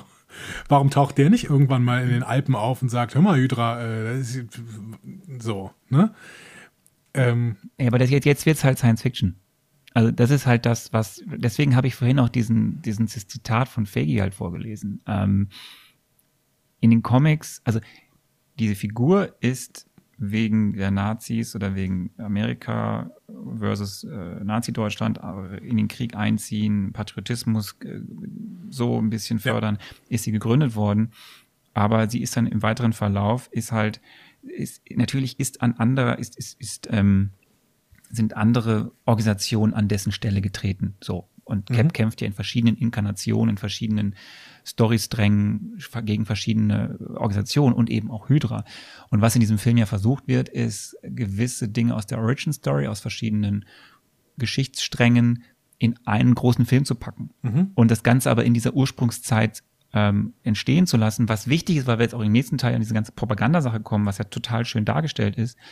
Ähm, also sie haben diese Nazi-Zeit als Grundlage, aber äh, verflechten das mit einer komplett anderen Geschichte, nämlich mit Hydra. Mhm. Und darauf geht dann der Schwerpunkt. Und das ist, glaube ich, auch der Punkt, wo man schlucken kann, dass es ein Film ist, der im Zweiten Weltkrieg spielt. Die nehmen das alles ja. als Grundlage, als, als Facette. Aber es ist halt tatsächlich nur so, eine, so die, die, das Wallpaper, auf dem das Ganze stattfindet, weil das, dann wird es halt so ein bisschen Fantasy, Science Fiction. Ja, das, und das kann man, ja, das, das, ist dann ich, vielleicht auch schwierig, ja. Das, nee, das finde ich völlig legitim. Und das darf, das darf dieses Universum machen, dass es quasi so ein, äh, keine Ahnung, ein fiktionales Paralleluniversum quasi zu dieser Zeit aufmacht. Das ist, das ist schon alles okay. Ne? Man nimmt sich Anleihen aus der normalen Welt und packt das dann irgendwie mhm. als An Anknüpfungspunkte, damit wir uns auch irgendwie damit identifizieren können in äh, die, die Marvel-Welt rein. Aber innerhalb der Marvel-Welt könnte man mir doch trotzdem erzählen, wie die Nazis auf Hydra reagieren. Also die, da, und das erzählt man mir nicht. Also die NS-Führung Nee, haben sie- wird ab dem Moment völlig ausgeblendet, quasi. Ja, weil, weil äh, du siehst, äh, du siehst es ja nur noch, dass es für die Amerikaner ist es erstmal weiter die Nazis, Ja. weil bis sie dann checken, dass Hydra eigenständig groß ist, das dauert dann ja noch ein bisschen, bis sie dann Mhm. zum ersten Mal oder bis sie einen Sieg über Hydra einfahren. Ähm, aber für die, für die Story an sich ist durch diese Szene mit diesen mit den drei Nazi-Schergen, die dann vaporisiert werden durch diesen Tesseract-Kanone, ähm, ist das Thema durch. Damit Ja. ist klar, ist fertig. Jetzt geht's nur noch Genau. um Hydra und die sind noch irrer und noch absurder und noch weltherrschender und was weiß ich, was die alles kaputt machen wollen und äh, so als, als, als, es ist nochmal eine, eine Stufe Mhm. ab, noch böser. Habe ich alles verstanden, aber das macht die Welt für mich ein Stück weit unterkomplex, weil ähm, wenn diese drei Nazi-Schergen sterben, dann äh, muss Hitler reagieren. Eigentlich. Punkt. Also in einer normalen Welt muss Hitler reagieren. Ich weiß, dann ist es hier keine normale Welt mehr, aber dann verstehe ich wieder die Regeln nicht. Also dann, das ist ja eigentlich Quatsch. Also eigentlich müsste Hitler reagieren, wenn seine Schergen da einfach nicht mehr zurückkommen. Hier, die drei, die drei Geist. definitiv eines der Plot Probleme über die Probleme, Probleme über die man sprechen kann. Ähm, Ja. Ja, es ist kein großes. Der Film ist länger, der Film ist länger als zwei Stunden. Ne? Es gibt auch keine Delete Scenes, Ja. wo es, wo es noch irgendwie. Und das hat ähm, man gemerkt, muss ich an gibt. dieser Stelle sagen. Ja. Ähm, aber ja, man hätte es weiterführen können, hat man nicht gemacht, weil man seinen Schwerpunkt aus Gründen, auch darüber können wir sprechen, eben auf andere Mhm. Ja. Dinge gelegt hat, die wichtig sind, um hinzuführen auf das weitere MCU Ja. und was da kommt. Okay. So. Soll ich jetzt mal äh, vielleicht den zweiten Einspieler machen nach diesen Dreiviertelstunden? die wir jetzt, Richtig, machen wir den zweiten Einspieler. Okay.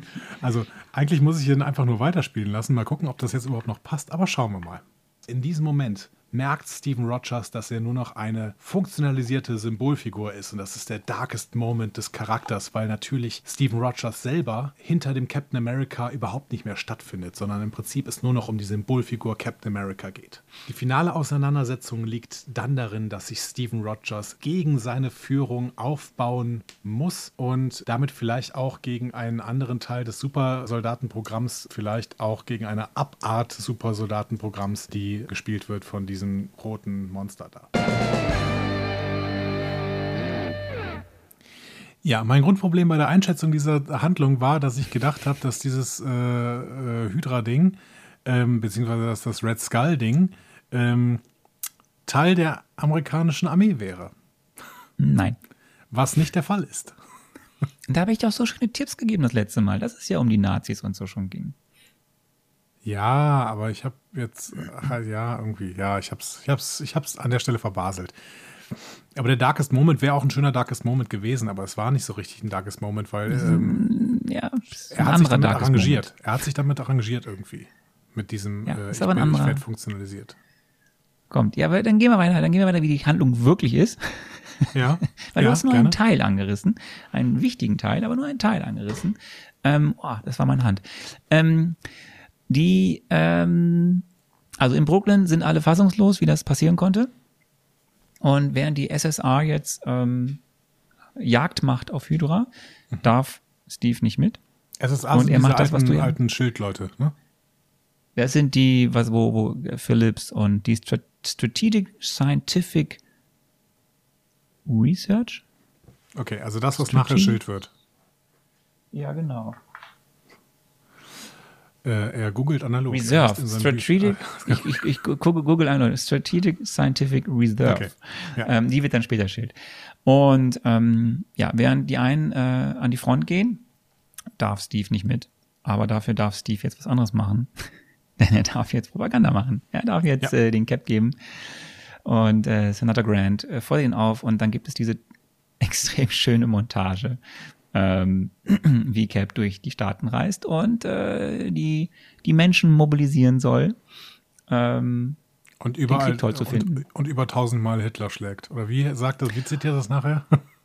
Genau, wo er jedes Mal Hitler äh, schlägt, was ja äh, ein schöner Gimmick ist zu dem ersten Cover von, Mhm. äh, also es ist das erste Cover eben von, von äh, Captain America, das schlägt, wie gesagt, Cap äh, Hitler und du siehst dieses Cover auch ganz kurz im, im Film. Es gibt so eine Szene, wo, wo so, so Jungs so, so, so an so einem Kiosk stehen und so Aha, Hefte okay. kaufen. Und das ist das Originalcover von Captain America. Ah, das sehr erste schön. Originalcover. Reingebastelt. Ja.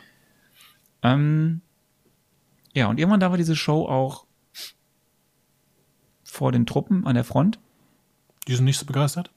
Die sind nicht so begeistert. Die wollen eher die Mädels wiedersehen. Mhm. Und Ja. dann nimmt das ganze Fahrt auf. Peggy ist da, redet mit ihm, äh, spricht zu seinem Gewissen. Er will wissen, was mit der Einheit ist, wo Bucky drin ist. Die wird nämlich vermisst. Durch die Art, wie Phillips immer noch mit ihm umgeht, geht es dann dazu, dass er quasi im Alleingang mit der Hilfe von Stark und Peggy ähm, an die Front fliegt Mhm. und dort dann mal zeigt, was Cap kann. Und wir haben die erste dann richtige Action-Szene und das erste große Aufeinandertreffend und wir sehen, wie er da aufräumt und wie er die ähm, äh, Alliierten befreit, also Bucky dann am Ende auch. Ja. Ähm, und wir haben das erste große Aufeinandertreffen zwischen Schmidt und Solar und Bucky und Steve Mhm. und wir sehen dann auch zum ersten Mal Schmidt, wer er wirklich ist. Genau, er zieht sich quasi sein Gesicht ähm, vom Körper, wie in Mission Impossible äh, 2, glaube ich. Äh, das alle machen ständig. Genau, in jeder Szene wird im Mission Impossible wird es jede Szene Das- wird irgendein Gesicht Das ist runtergezogen. in einem Film, wo das, es war zwei, oder? Wo es völlig übertrieben wurde und wo jeder Ja, plötzlich so eine Maske anhatte. Ne? Ja. ähm, genau. Äh, ja, und darunter ist aber nicht tatsächlich Tom Cruise, sondern darunter ist äh, irgendein roter, sehr, sehr glatter ähm, Kristallschädel quasi. Ne? Red Skull. um bei ähm, Indie zu bleiben, ja. Genau. Ähm, allgemein muss ich sagen, diese Action-Szene in dieser Hydra-Fabrik hat mir auch echt gut gefallen. Also es war relativ überraschend für mich, aber die war übersichtlich. Eine Sache muss mir noch erklären, wo kam Stark her? Ja, Stark war ja vorher schon da. Warum? Die, also, ja, Peggy hat wahrscheinlich Stark angerufen und gesagt, komm mal vorbei mit deinem Flugzeug, wir müssen jetzt den, den, den Steve hier an die Front fliegen. Okay, also wurde nicht erklärt, der war einfach da, ja? Ja, Peggy sagt, ich bin mit Stark irgendwie so befreundet oder machen auch mal Fondue. so. Und ähm, ja, die hat ihn wahrscheinlich angerufen, ich, das würde ich mir so erklären. Die hat ihn angerufen und hat gesagt, komm, wir brauchen dich äh, vorbei irgendwie an, an, an Chester Phillips. Wir bringen dich jetzt zum, wir brauchen dich, damit wir den da hinfliegen können. So ist die, Ja, finde ich, okay. die, die Genese. Also da hatte ich nicht ganz gecheckt, wo der herkam, aber grundsätzlich hat mir diese Action-Szene gut gefallen, weil es so übersichtlich war, weil ich kapiert habe, wie dieses Ding da einigermaßen aufgebaut ist. Also jetzt auch nicht perfekt aufgebaut, aber das war ja auch nicht der Sinn der Sache. Aber äh, es war nicht total unübersichtlich irgendwie. Also ich, ich finde, dann laufen diese ähm, Schergen da, die da ähm, ja, gefangen genommen waren, laufen raus, finden diese, beziehungsweise überwältigen da kurz zwei, drei äh, Leute, finden diese komische Ballerkanone, die alles auflösen kann und dann äh, ballern sie halt damit rum. So. Das fand ich eine sehr, sehr schöne Szene eigentlich. Ja. Ähm, ja. Und vor allem äh, auf der, was da so für, also für riesige CGI-Welten auch aufgemacht werden. Das finde ich auch krass, also wie groß diese Hallen dann ja dargestellt werden. Und ähm, vielleicht ist aber jetzt der Zeitpunkt, wo wir dann mal über den Antagonisten oder die beiden Antagonisten sprechen, weil die haben ja hier einen großen Auftritt äh, mit Steve. Das können wir gerne tun. Äh, dann spiele ich doch mal ein, was ich ja letzte Woche darüber gesagt habe. Die Antagonisten sind tatsächlich die militärischen Führer der amerikanischen Armee. Also quasi Uncle Sam ist der Antagonist. Also die rote Figur ist Teil des Supersoldatenprogramms der amerikanischen Armee. Und dieses Supersoldatenprogramm ist ganz klar geleitet von der Führung der amerikanischen Armee, die auch im Prinzip Stephen Rogers zum Captain America funktionalisieren wollten. Und dementsprechend sind sie die ganze Zeit die Antagonisten, weil sie moralisch nicht besonders integer sind und jegliche Zwecke zum Gewinn des Krieges nutzen wollen würden. Ja, also ich habe wieder diesen Fehler begangen, dass ich das Supersoldatenprogramm rein in die amerikanische Armee gesetzt habe und eben nicht irgendwie zu den Deutschen. Ähm, und dementsprechend äh, habe ich natürlich den wieder ein bisschen falsch eingeordnet. Und man muss sagen, die amerikanische Armee kommt eigentlich relativ gut weg in diesem Film. Ne? Ähm, Phillips ist zwar so ein alter Knochen und der, der äh, ist auch relativ konservativ, aber der hat doch ein gutes Herz irgendwo. Ja, das war Phillips. Aber soll ich jetzt vielleicht noch eine allgemeine Bewertung vom Red Skull als Antagonist machen? Das wäre ganz gut. Ähm, ich finde ihn ein bisschen, bisschen schwach tatsächlich. Also irgendwie bekomme ich seine große Macht gar nicht so mit. Und das, ähm, keine Ahnung, liegt vielleicht auch daran, dass man die Zerstörungskraft seiner Waffe nicht sieht. Ne? Das ist aber vielleicht auch ganz gut, dass man diese Zerstörungskraft nicht sieht, weil er ja offensichtlich damit irgendwelche Städte in die Luft jagen wollte, so, beziehungsweise pulverisieren wollte. Ja, ganz Amerika zum Beispiel. Ja, also die, vor allen Dingen die großen Städte, ne, irgendwie. Ja. ja. Aber da war du ja auch eine, eine mit, äh, eine mit äh, Adressat Berlin oder so. Ne? Also, das, ich finde schon, dass du die Macht von ihm siehst, weil wer solch große, so zig große Basen hat, wo man so viel forschen und viele Menschen hat, die für einen arbeiten und Böses anrichten wollen, dann muss man schon mächtig sein. Mhm. Ja, und aber nicht gefährlich. Es wird ja schon so. charakterisiert, dass er gefährlich und böse ist, äh, da ja. er ohne Augen zu hinkern ja auch immer gerne mal Menschen einfach wegpustet. Ja. Ja, aber irgendwie, ich hatte nie das Gefühl, dass er gegen Captain America beziehungsweise gegen die amerikanische Armee jetzt irgendeine Chance hätte. Ich finde, das wirkte alles so ein bisschen verzweifelt, ähm, äh, radikal, terroristisch, was er da gemacht hat und irgendwie mhm. nicht großplanerisch oder sonst wie irgendwie. Ja, keine Ahnung. Und ich fand die Maske doof. also jetzt mal eine ganz produktionstechnische Sicht. Das finde ich wirklich nicht gut gemacht. Also ich finde, der hätte so ein bisschen äh, darker sein können. Das hat, war wirklich sehr, sehr shiny, diese rote Maske irgendwie, die da geglänzt hat. Keine Ahnung.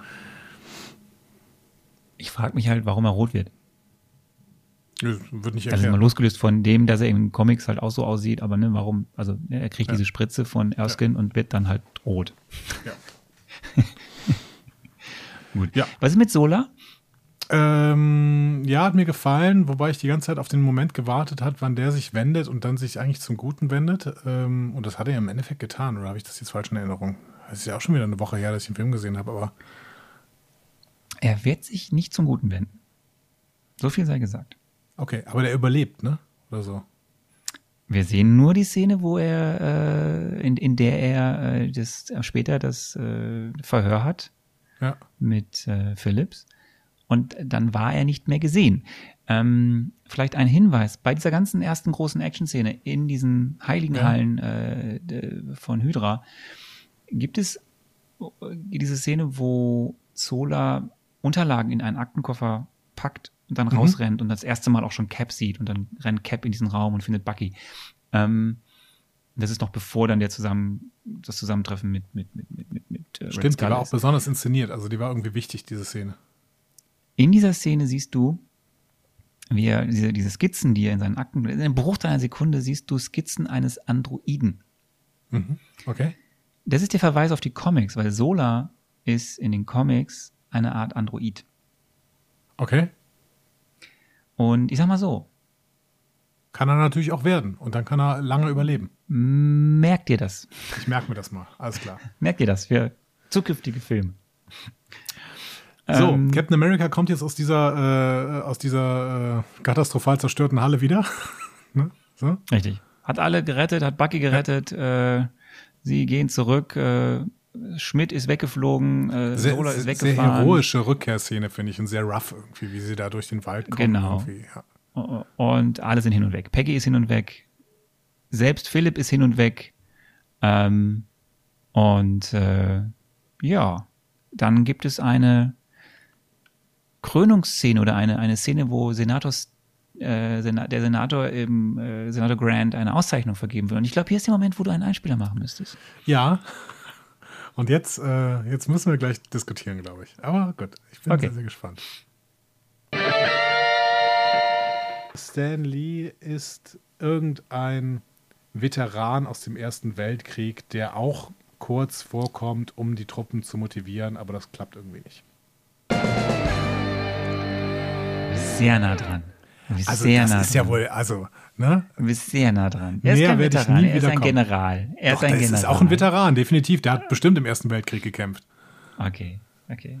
Um, ähm, die Funktion ist nicht, die bist, Truppen zu motivieren. Das ist richtig. Vielleicht sollte ich einfach aufhören. Ich sollte eine kurze Beschreibung sagen und dann nicht, wozu der da ist oder sowas. Dann hätte ich hier. Ja, das reicht doch, weil es sind ja nur kurze Cameos. Ja, aber also, ich glaube, näher ja, werde ich nie bist, wieder kommen. Du, äh, na, wer weiß das schon. Aber du sagst ja, wie, wie, wie sich das entwickelt. Aber du hast recht, er ist ein äh, Militär-Dude, Er ist vielleicht ein Veteran, General, Generalveteran, keine Ja. Ahnung. Ähm, und äh, er sitzt da und fragt sich, ist das jetzt der Cap? Nein, ist er nicht. Ich, äh, Und jetzt weißt hier, du, wer neben ihm sitzt? Äh, äh, ja, ich habe ich hab eine Vermutung, weil du hast mir eben gesagt, dass irgendein so ein alter Captain America-Darsteller wahrscheinlich einen Cameo-Auftritt hat und äh, der, beziehungsweise hast du so Andeutungen gemacht und ich glaube, dass das ist. Das ist den Namen Rap auch wieder Brown, vergessen. Genau. Rap Brown. Das ist äh, der zweite Cameo. Also die der Erfinder des Rap. Und, So. Ähm, nicht ganz. Entschuldigung. Ähm, ja, ich möchte, möchte hier kurz noch eine ähm, öffentliche Schelte raushauen. Liebe HörerInnen von Einfach Marvel, dass ihr mir hier nicht äh, Lobpreisungen sonst wie gleichen über Social Media zukommen lassen habt, weil ich quasi den Stan Lee Cameo richtig erkannt habe. Okay, nicht ganz richtig zu, nicht ganz, aber ne, das, äh, da bin ich schwer von euch enttäuscht und äh, da, dazu gebe ich euch eins von fünf Schilden, muss ich euch jetzt mal an dieser Stelle sagen. So. Das ist das Hörerschelte, ja? Ja, Hörerinnenschelte und Ja, Hörerschelte. genau, Hörerinnenschelte, genau. Dann machen wir schnell weiter, damit du nicht damit irgendwie äh, das jetzt noch irgendwie weiter ausformulierst. Ähm, Ja. Denn die Handlung nimmt jetzt richtig Fahrt auf. Ähm, Cap darf jetzt ein Kommando sich zusammenstellen. Das Mhm. berühmt-berüchtigte aus dem Marvel Comics auch, berühmt-berüchtigte Holding Commandos Mhm. mit sehr, äh, einem, einem, einem sehr diversen Team, was er sich da zusammen äh, stellt. Ja. Aber natürlich nur Männer, aber die wenigstens divers. Ähm, vielleicht ein kleiner Exkurs zu Ja, diesem aber es waren halt die, die er Kommandos. schon kannte, ne? Es waren die, die er kannte oder die, die er gerettet hat. Diese Ähm, es 107. gibt wirklich ist, oder was, ja. Ja, es gibt diese, dieses Kommando oder diese Kommandos gibt es in verschiedener Inkarnation auch in den Comics. Mhm. Einmal heißen die Invaders, einmal heißen die Holding Kommandos. In den Comics werden die Holdings von Nick Fury angeleitet. Ähm, und nicht von Cap. Die Invaders ja wiederum von Cap hier. und die haben sich dann, der hat, ja, kommt dann später, genau. Also in den Comics ist Nick Fury auch im Krieg dabei, ne? Also das ist ja hier nicht, aber in den Comics ist es so. Und ähm, ja, das, ist ganz schön, dass die hier aber dann noch dann für diesen kurzen Moment in den Szenen, wo sie jetzt quasi, in denen sie jetzt äh, Hydra bekämpfen, ähm, ähm, ja so prominent dann mit einigen dieser Darsteller dargestellt werden. Das, also sie sind in den Comics wirklich wichtig und die haben sie jetzt einen gewissen Part auch im Film und kämpfen Seite an Seite zusammen mit Bucky und Steve und äh, geben den Hydra mal richtig einen auf den, auf den Kopf. Ähm, eine interessante Sache ist in der Bar, wo dann eben diese Zusammenstellung der, der Leute ist, gibt es einen Barkeeper. Ja, Und dieser Barkeeper, das ist Ja? das äh, Körperdouble von Steves jungen Körper. ach so. Das ist Leander Deni. Und Leander Deni ist ähm, der, der, wenn er nicht gerade Barkeeper in diesem Film spielt, äh, in, in den Anfangsszenen das äh, Körperdouble war, das Schmächtige. Also man musste ihn, äh, genau, man musste ihn da ähm, noch, man musste ihm noch eine Rolle geben, weil das ja fürchterlich war, dass er diese Rolle bekommen hatte vorher, genau. Weil das so eine vor, äh, harte Beleidigung vorher war, hat man ihm jetzt noch eine Rolle gegeben. Finde ich schön, ja. Ähm, wir haben den freundschaftlichen Austausch mit Bucky, äh, der total perplex ist, dass Steve jetzt so aussieht, was er jetzt nochmal richtig rea- realisiert, äh, nachdem er das irgendwie so halb, glaube ich, äh, im, nach der Gefangenschaft realisiert hat und der jetzt auch perplex ist, dass eine Frau nicht Augen für ihn hat, sondern für Steve. Ja, da wird Und, Bucky mal der Spiegel ähm, vorgehalten, ne? weil er jetzt quasi in richtig. einer Situation ist, in der Steve vorher war und äh, das ist doch sehr, sehr interessant, ja. Hm? Hat mir gut gefallen. Und damit kommen wir zu Peggy und damit wäre wieder ein Einsatz für deinen roten Knopf. The Love ein Interest. Knopf ist, ich weiß es nicht. Ja, nee, es ist ein weißer Knopf, bitteschön. Der Love Interest ist die Figur, die Haley Atwell spielt. Das ist eine Agentin, vielleicht sogar eine Agentin des Feindes. Denn die trägt hier eine Waffe und das könnte eine Waffe sein, die tatsächlich zum Beispiel eine russische Waffe ist oder sowas. Also irgendwie könnte diese Agentin tatsächlich auch eine feindliche Agentin sein. Ja, es zieht sich wie ein roter Faden irgendwie dadurch, dass ich irgendwann mal die Klappe halten sollte. Irgendwie zwei, drei Worte aussprechen Ja. und dann einfach die Klappe halten. Das hätte wirklich was gebracht. Ja, freundliche Agentin. Aber Agentin. Agentin, ist, äh, hier in dem Film britische Agentin, die für die Mhm. SSA arbeitet, äh, die sich in dieser Männerdomäne äh, ja ziemlich zurechtfindet, äh, weil sie so ist, wie sie ist. Ähm, eine sehr starke Frau, äh, eine sehr kompetente Frau. Die einzige Frau. Wollen Ja, wir neben, kurz drüber neben reden? Natalie Dormers äh, Sekretärin. Ähm, ja, äh, das, genau, das ist ein, es ist ein an der Stelle wirklich nicht besonders diverser Film. Man muss aber auch zugeben, dass es wahrscheinlich auch keine besonders diverse Szene war, wenn man irgendwie die historische äh, Situation der Armeen äh, zu dieser Zeit betrachtet. Ne? Also ich glaube, in so einer Kaserne hast du auch nicht viele Frauen äh, gefunden. Ja. Also es ist wenigstens gut, dass diese, diese dieser Charakter, den, den sie da darstellen darf, eben dadurch sehr, schon sehr präsent, präsent ist, sehr wichtig ist, sehr aufgewertet ja. ist, dadurch macht, aber es ist halt nach wie vor die einzige Frau. Punkt. Ein bisschen da die Sekretärin. Aber ähm, ja, ist, sie ist, ich finde, es ist eine, bis von den Frauen, die wir bisher in den Marvel-Filmen gesehen haben, die stärkste Frau. Ja, ähm, definitiv. Und trotzdem wird dieser Film den Bechteltest nicht bestehen, ne, weil es einfach auch keine zweite Frauenfigur gibt, mit der sie sich unterhalten ja, könnte. Ähm, ja, das ist ein bisschen schade. Ich würde gerne da mal eine feministische Perspektive auf diesen Film bekommen. Auf der anderen Seite dealen wir halt, wie gesagt, mit historischen Situationen hier. Ne? Und hätte man jetzt auf Seiten mhm. des Feindes irgendwie eine Frauenfigur reingebracht, dann hätte das auch nicht so richtig, äh, wäre auch nicht so eine richtige Lösung gewesen. Ähm, ja, weiß ich nicht. Hätte man mal, äh, müsste man irgendwie mal aus der historischen Perspektive betrachten, aus der feministischen Perspektive betrachten. Finde ich ganz spannend. Ja. Wir werden ja zu gegebener Zeit mal Gästinnen einladen, und ähm, dann wäre das nämlich ein wichtiges Thema, darüber mal zu sprechen. Wobei die Filme im Laufe der Zeit und vor allem, was jetzt gerade im MCU passiert, eben wesentlich diverser werden. Mhm. Äh, auch was das Thema eben Frauenrollen angeht, was äh, auch Helden, Frauenheldinnen angeht und äh, dass die ganze Filme tragen. Mhm. Aber in den Anfängen ist es halt überschaubar, wie viele Frauen äh, in den Filmen vorkommen und welche Rollen sie haben. Zum Glück haben wir hier eine starke Frauenrolle mit Peggy Carter, äh, die auch gern mal auf ein Schild schießt, wenn äh, Cap vorher mit einer anderen Frau geflirtet hat. Ja, das war jetzt nicht keine besonders starke Szene, sondern eben ähm, quasi ihre schwächste Szene im ganzen Film. Aber ja, haken wir die Frauenfigur an dieser Stelle ab. Was auch noch in diesem Film wichtig ist, ist diese Beziehung, die ähm, Howard Stark und ähm, Cap im Endeffekt haben. Etwas, was auch, das halte es mal Hinterkopf, für zukünftige Filme eventuell relevant werden könnte. Denn wir wissen ja, dass die Beziehung zwischen Tony Stark, dem eigentlichen Sohn von Howard, mit Howard, vielleicht nicht so prickelnd war. Zumindest denkt das Tony. Ähm, auf jeden Fall, ähm, Howard stattet Cap ein bisschen aus mit dem richtigen Schild, dem Vibranium Captain America Schild. Mhm. Und so ein bisschen habe ich auch hier das Gefühl, was er sonst noch so alles bekommt, weil jetzt kommt dann ja bald die nächste, ähm, also dann kommen ja diese Szenen, Howling-Kommando, Hydra kriegt auf den Kopf mhm. und dann geht's ja am Ende, äh, dann, dann kommt ja die eigentliche Szene, was den Darkest Moment angeht, ähm, bevor es dann ins große Finale geht. Sie finden Sola im Zug und hier stirbt sein bester Kumpel Bucky. Ja. Ich muss vorher noch, ähm, diese Motorradsequenz kommt vorher? Die kommt später. Okay, gut. Dann, äh, dann gehen wir da später drauf ein. Weil ich, ich wollte da auch hin. Ich, wollte eigentlich sagen, dass Howard so ein bisschen der Q. Ja, er ist der Q. Ne? Also er ist ganz klar der, der James der Bond Q. Q ne? Äh, also nicht der, der, Star Trek Q, sondern der James Bond Q. Ähm, er, er stattet hier irgendwie ähm, Captain America mit jedem allen möglichen Quatsch aus irgendwie. Und es ist schon schön zu sehen, aber es ist äh, auch sehr, sehr Q-artig, genau. Ja. Ja, genau da wollte ich hin, da hat man vielleicht gehört, so gestoppt, ja, nee, wir müssen noch kurz diesen kleinen wichtigen Moment äh, ja, abarbeiten, ja. dass Bucky stirbt. Aber das ist am Ende halt, wo er mit dem Motorrad rumfährt, im großen Finale, ähm, hinten Feuerfontänen, vorne, was weiß ich, und dann noch das, und seitwärts und überhaupt. Und äh, das hat schon sehr viel von Q. Ja, dann und, sprechen wir aber jetzt äh, doch gerade darüber. Also diese Motorradsequenz hatten wieder so Anleihen an Computerspielen. Das war wirklich sehr, sehr unglaubwürdig, aber ich fand es auch ganz witzig, ehrlich gesagt. ich, mir hat eigentlich ganz gut gefallen. Es sieht auch gut aus. Ist schön choreografiert. Macht Spaß. Ja.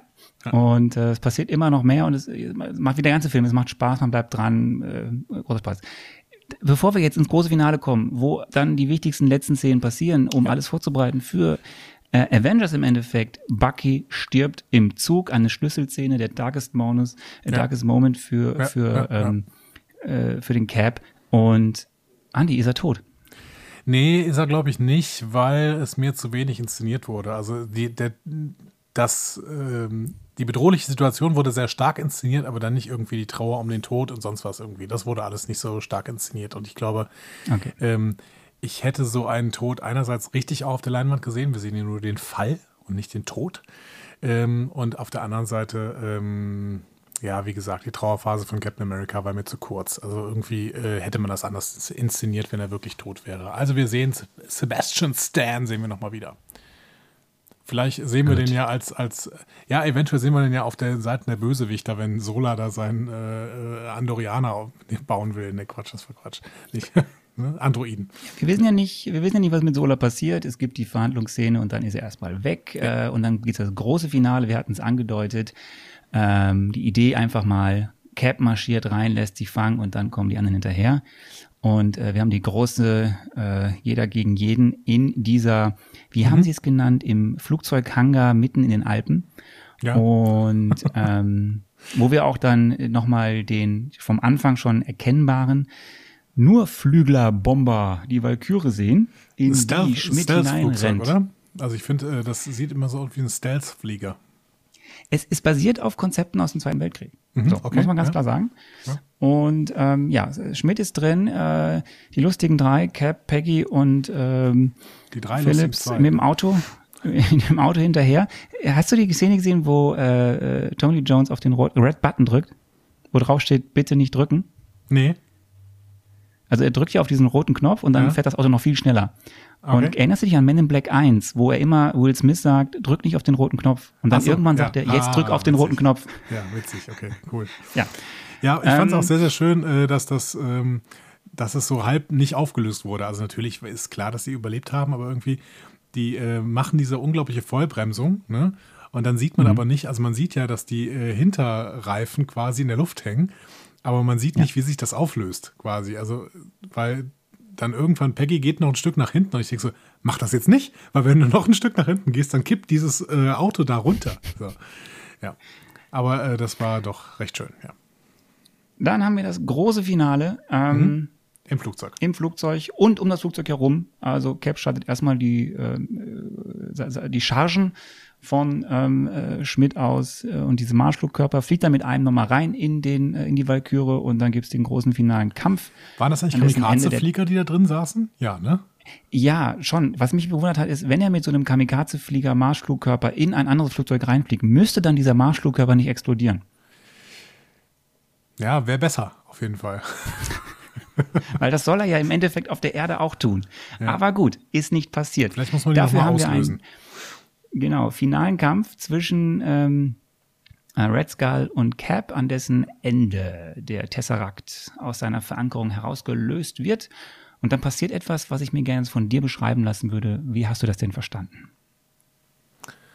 Ähm, ich habe das nicht ganz gerafft. Also ich habe irgendwie, der Tesseract hat irgendwelche besonderen Kräfte und äh, das hat das Flugzeug zum Absturz gebracht quasi. Habe ich, hab ich da irgendwas und verpasst? Wo, wo, ist, wo ist Red Skull hin? Der hat, hat er sich nicht auch aufgelöst irgendwie? Ja. Wobei ich irgendwie, nee, Moment, der ist, nein, Moment, stark, Quatsch, ich muss mich selber korrigieren, weil ich darüber noch na, nachgedacht habe, ich habe es mir aber nicht aufgeschrieben. Ich habe darüber noch nachgedacht, dass der in so eine Licht, Kegel irgendwie verschwunden ist. Und das wiederum hat mich an das Ding bei Thor erinnert. Und deswegen glaube ich nämlich, dass Red Skull irgendwann zurückkommt, ähm, weil er irgendwie jetzt in Asgard ist oder sowas. Also der, das hat mich auf jeden Fall an das Ding von Thor erinnert. Weiß ich noch, genau. Da habe ich drüber nachgedacht und habe gedacht, dieses, dieses, dieser Lichtkegel da, in dem der da verschwindet und hochgesaugt wird oder sowas, das erinnert mich an das Ding von Thor. Also, Red Skull, äh, Schmidt ist jetzt in Asgard und sitzt da und äh, regelt da alles. Ob er in Asgard ist, werden wir sehen. Auf jeden Fall hast du viele Sachen zusammengebracht, die zusammengehören. Ja, das, das war doch so ein Ding wie bei Thor, oder? So, dieses, dieses, dieser Licht. Es war also auf jeden Fall so ähnlich. Auf jeden. Fall äh, ist da was passiert. Ähm, ja, und dann gibt es die letzten Szenen, die emotionalen. Äh, Steve verabschiedet sich von Peggy, rammt das Ding in die Arktis, mhm. damit es keinen Schaden anrichtet. Vorher fällt der Tesseract noch irgendwo ins Meer, den später Howard Stark findet findet aber eben erst dann nicht Steve. Steve wird 70 Jahre später gefunden. Ja. Und äh, dort er sehen auf wir Eis gelegt. Steve auf Eis gelegt. Und dort sehen wir dann, wie äh, Steve eine relativ schlechte Pappmaché-Szenerie erstmal ja. Ja. kurz und klein schlicht, um dann am Times Square auf Nick Fury zu treffen. Und wir sind ich hier und jetzt. Da kurz gedacht, Moment, wie sieht denn jetzt äh, Agent Carter aus? So. Aber ähm, dann ist mir aufgefallen, dass es eine andere Schauspielerin ist. Ne? Ja. Das ja. hat mich erst sehr, sehr verwirrt. Ich habe erst gedacht, okay, ist die jetzt, was, was haben sie jetzt hiermit gemacht? Und dann war mir aber klar, okay, ähm, Captain America war auf Eis gelegt und deswegen kann man den 70 Jahre später wieder aufwecken. Und das deswegen ist natürlich die Bühne frei dafür, dass er jetzt bei den Avengers äh, Teil sein kann. Und dieser blöde Nick Fury macht da auch immer irgendwie noch mit. Ich verstehe immer noch nicht die Rolle von Nick Fury. Ich finde ihn auch immer noch doof. Aber der wird irgendwann bestimmt seine den Funktion nächsten bekommen. Film. Ja, habe ich In der verstanden. Post-Credit-Scene taucht er nochmal auf und sagt dann Cap, pass auf, wir müssen jetzt hier die Welt retten. Und dann haben wir eigentlich einen längeren Trailer für Avengers. Ich glaube, die Post-Credit-Scene habe ich diesmal gar nicht gesehen. Ich glaube, die wurde mir nicht eingeblendet. Doch, am Ende gibt's die Post-Credit-Scene, da äh, steht, äh, da gibt's eine schöne Szene, die auch so, glaube ich, im, im, im eigentlichen Avengers-Film vorkommt. Deswegen guckt sie gar nicht an, die kommt eh nochmal, wo Cap gegen einen Boxsack äh, boxt. Der Boxsack äh, hat am Ende den kürzeren, kann man sagen. Okay. Und ähm, dann kommt Nick Fury an und sagt so, wir brauchen dich jetzt, möchtest du helfen? Und dann ist so ein quasi ein längerer Trailer für die Avengers, der dann eben kommt. Ähm, ich weiß nicht, ob man es im Hintergrund hört, mein Kind hat ein Leid, äh, hört man ein bisschen schreien, hörst du das? Deswegen müssen wir die Fragen jetzt noch schnell machen. Ja, wir machen die Fragen Oh, denn ich schnell. muss zu, ich muss Ja. zu meinem Kind. Ja, ja das äh, ist absolut legitim. So, der Marvelous Movie Moment. Der Haupt-Triple M ist wahrscheinlich die Verwandlung eines dieser Supersoldaten im Supersoldatenprogramm in dieses rote Monster da im Hintergrund. Also da geht irgendwas total schief und deswegen verwandelt sich dieses Ding in dieses Monster und äh, alle so, wow, das ist crazy. Und dann muss Captain America dagegen kämpfen in der finalen Schlacht. Ähm, nee. Ich würde aber, ich würde aber sagen, der Marvelous Movie Moment, da hatten wir ähm, zwei, drei. Ich fand den ähm, Movie Moment ganz schön, als äh, sich Cap in Cap verwandelt. Das hat mir ganz gut gefallen. Ähm, aber auch ähm, diese, wir haben jetzt genau zwei Sekunden, die wir auf dieser Seilbahn runtersausen müssen, um auf dem Zug zu landen. Das fand ich auch ganz schön. Das hat mir gut gefallen. Ähm, ja, meine, meine hatte ich ja am Anfang schon angedeutet, ist so ein bisschen die, als Cap noch Steve, also der kleine Skinny Steve war und eben auf die Skinny Granate Steve. springt und das mit Skinny Steve und auf die, die Fahne da hebt, also wo man die, den eigentlichen Charakter sieht. Ich glaube, mein eigentlicher Movie Moment, Marvelous Movie Moment Triple M ist diese Propagandashow, weil das, das hebt den Film nochmal auf eine andere Ebene dahingehend, dass sie das kommt so in den Comics nicht vor. Aber Mhm. sie nutzen das hier, um zu zeigen, was die Comics damals waren. Nämlich Propaganda. Und das Ja. wird in diesem Film thematisiert. Und das finde ich richtig gut. Kann ich das verstehen. ich Kann richtig ich gut cool. verstehen. Und ähm, das ist so mein Movie-Moment. Ähm, Ja. Gut. Dann die Welche. Rolle äh, spielte dieser Film im MCU? Das habe ich so beantwortet. Ja, der Untertitel dieses Films ist The First Avenger. Deswegen gehe ich davon aus, dass wir hier quasi die Grundlagen gesetzt bekommen. Wir haben Howard Stark ja bei Iron Man 2 gesehen, dass er wirklich auch schon weit in die Zukunft gedacht hat. Er hat irgendwie dieses komische Modell da gebaut und äh, diesen, diesen Superreaktor und sowas. Das heißt, Howard Stark gründet quasi die Avengers. Schon zu dieser Zeit. Und das wird dann relativ lang auf Eis gelegt, weil man die offensichtlich nicht braucht. Und irgendwann wird dann wieder klar, ah, jetzt brauchen wir sie wieder und jetzt äh, machen wir weiter. Deswegen, Howard Stark gründet die Avengers und Captain America wird der First Avenger. Ah, war nicht ganz so schlecht. ja, aber auch nicht ganz richtig. Nee. Aber die Rolle von Howard Stark ist mir auch noch nicht so hundertprozentig klar. Ich finde, der hat ein bisschen mehr Einfluss, als man dann eigentlich im Endeffekt sieht. Zumindest habe ich das Gefühl, dass er Du mehr Einfluss hat. wirst, du wirst noch ein bisschen mehr erfahren. Okay. darüber. Aber ja, Howard Stark ist wichtig. Das haben wir ja ein bisschen durch Tony Starks Filme Iron Man ja auch schon gesehen. Ja. Äh, er spielt da irgendwie mit, ähm, ist dabei, wie diese Vororganisation natürlich Cap erschafft, ist aber nicht verantwortlich für die Avengers. Das macht Nick Fury. Nee. Was der Film aber eben schafft, ist zu zeigen, es gibt diesen Cap, der steht für was. Das ist die Origin Story von ihm. Der steht für, für wichtige Werte. Er ist mehr als dieser Patriotisten, äh, Patriotismus-Heini. Und was der Film auch schafft, bisher kennen wir ja die anderen alle oder viele von den anderen. Wir kennen ja vor allem Iron Man. Und Cap wird der Anführer der Avengers. So viel sei verraten. Deswegen heißt er ja auch The First Avenger. Nicht nur, weil er als erstes kreiert wurde, sondern weil er der erste Anführer ist. Und dieser Film muss es ja schaffen, dass diese Figur gegenüber Tony Stark Iron Man ja auch bestehen kann. Und das Ja. finde ich durch die Art, wie er charakterisiert wird, durch seine Selbstlosigkeit, schafft das. Und das ist ganz wichtig. Das ist ein wichtiger Meilenstein, dieser Film schafft. Und daneben ist der Tesseract wichtig. So.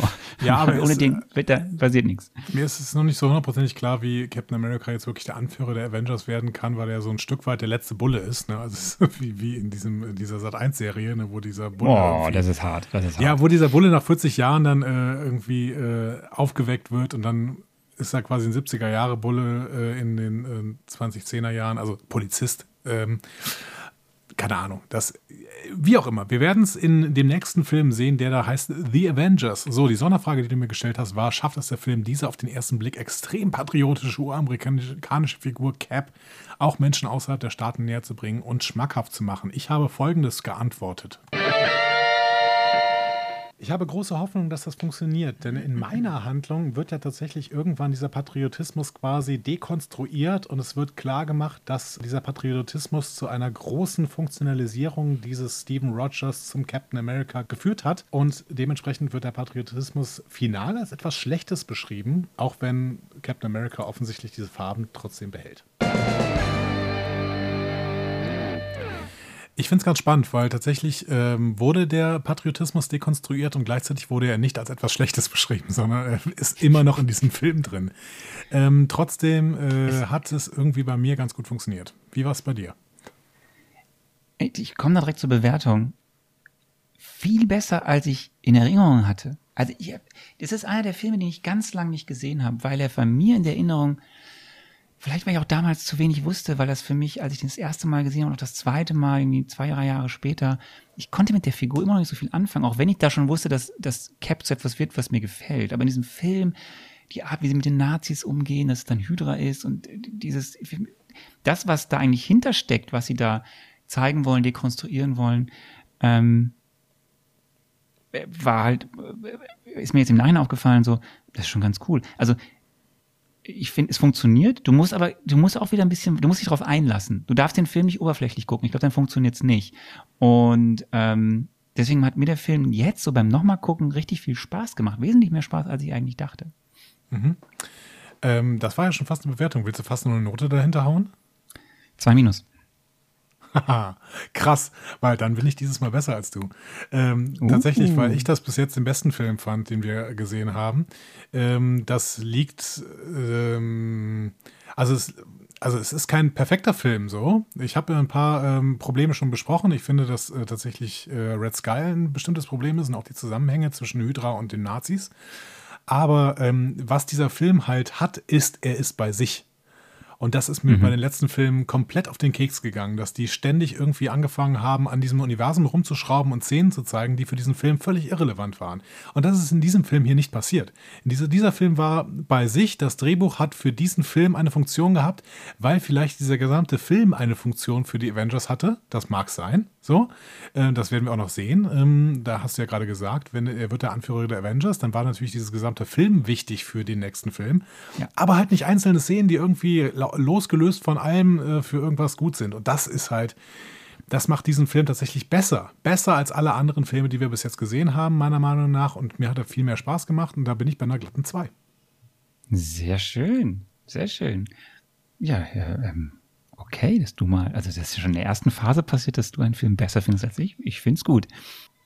Ja, so, und äh, damit wir das hier auch mal zu Ende bringen können, damit du dich auch um dein Kind kümmern kannst, ja, muss man jetzt an dieser Stelle sagen, ich, ich bin, ja. ich bin äh, gespannt, was ihr jetzt dazu sagt von meiner Bewertung, ob ihr jetzt mich für völlig irre haltet, weil ich irgendwie äh, den besser als Iron Man fand und Iron Man geht mir im Nachhinein immer noch mehr auf den Nerv, gerade Iron Man 2 vor allen Dingen.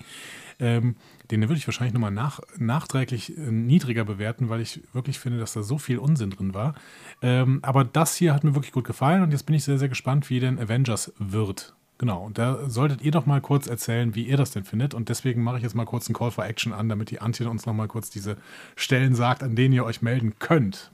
Ihr habt MCU-Entzugserscheinungen, Fragen oder möchtet einfach etwas loswerden? Diskussionen zu jeder Folge findet ihr auf einfachmarvel.de. Außerdem gibt's uns auch auf Instagram, Facebook und Twitter unter einfach Marvel. Wir freuen uns auf eure Nachrichten und Kommentare. Das ist der Fall. Genau. Wir biegen auf die Zielgerade ein zum Höhepunkt der, der ersten Phase. Ich freue mich auch drauf. Und jetzt freue ich mich drauf, dass ich mich um mein Kind kümmern kann, weil es ist, ähm, das ist, hat, hat gerade hat grad Verdauungsprobleme. Wir wünschen dir und dem Kind allen gute Besserung. äh, und mach's gut. Wir sehen uns nächste Woche beim Marvel Mezzo. Diesmal ohne Schuss, keine Vorbereitung, keine Hausaufgaben, ne? Nein, nächstes Mal keine Vorbereitung. Freu dich einfach darauf, auf die Vorbereitung, auf, auf das, was wir äh, uns äh, anschauen werden. Was könnte alles in Avengers passieren? Das wird spannend, das wird schön. Ich bin sehr, sehr gespannt. Mach's gut. Ciao, ciao. Bis dann. Ciao.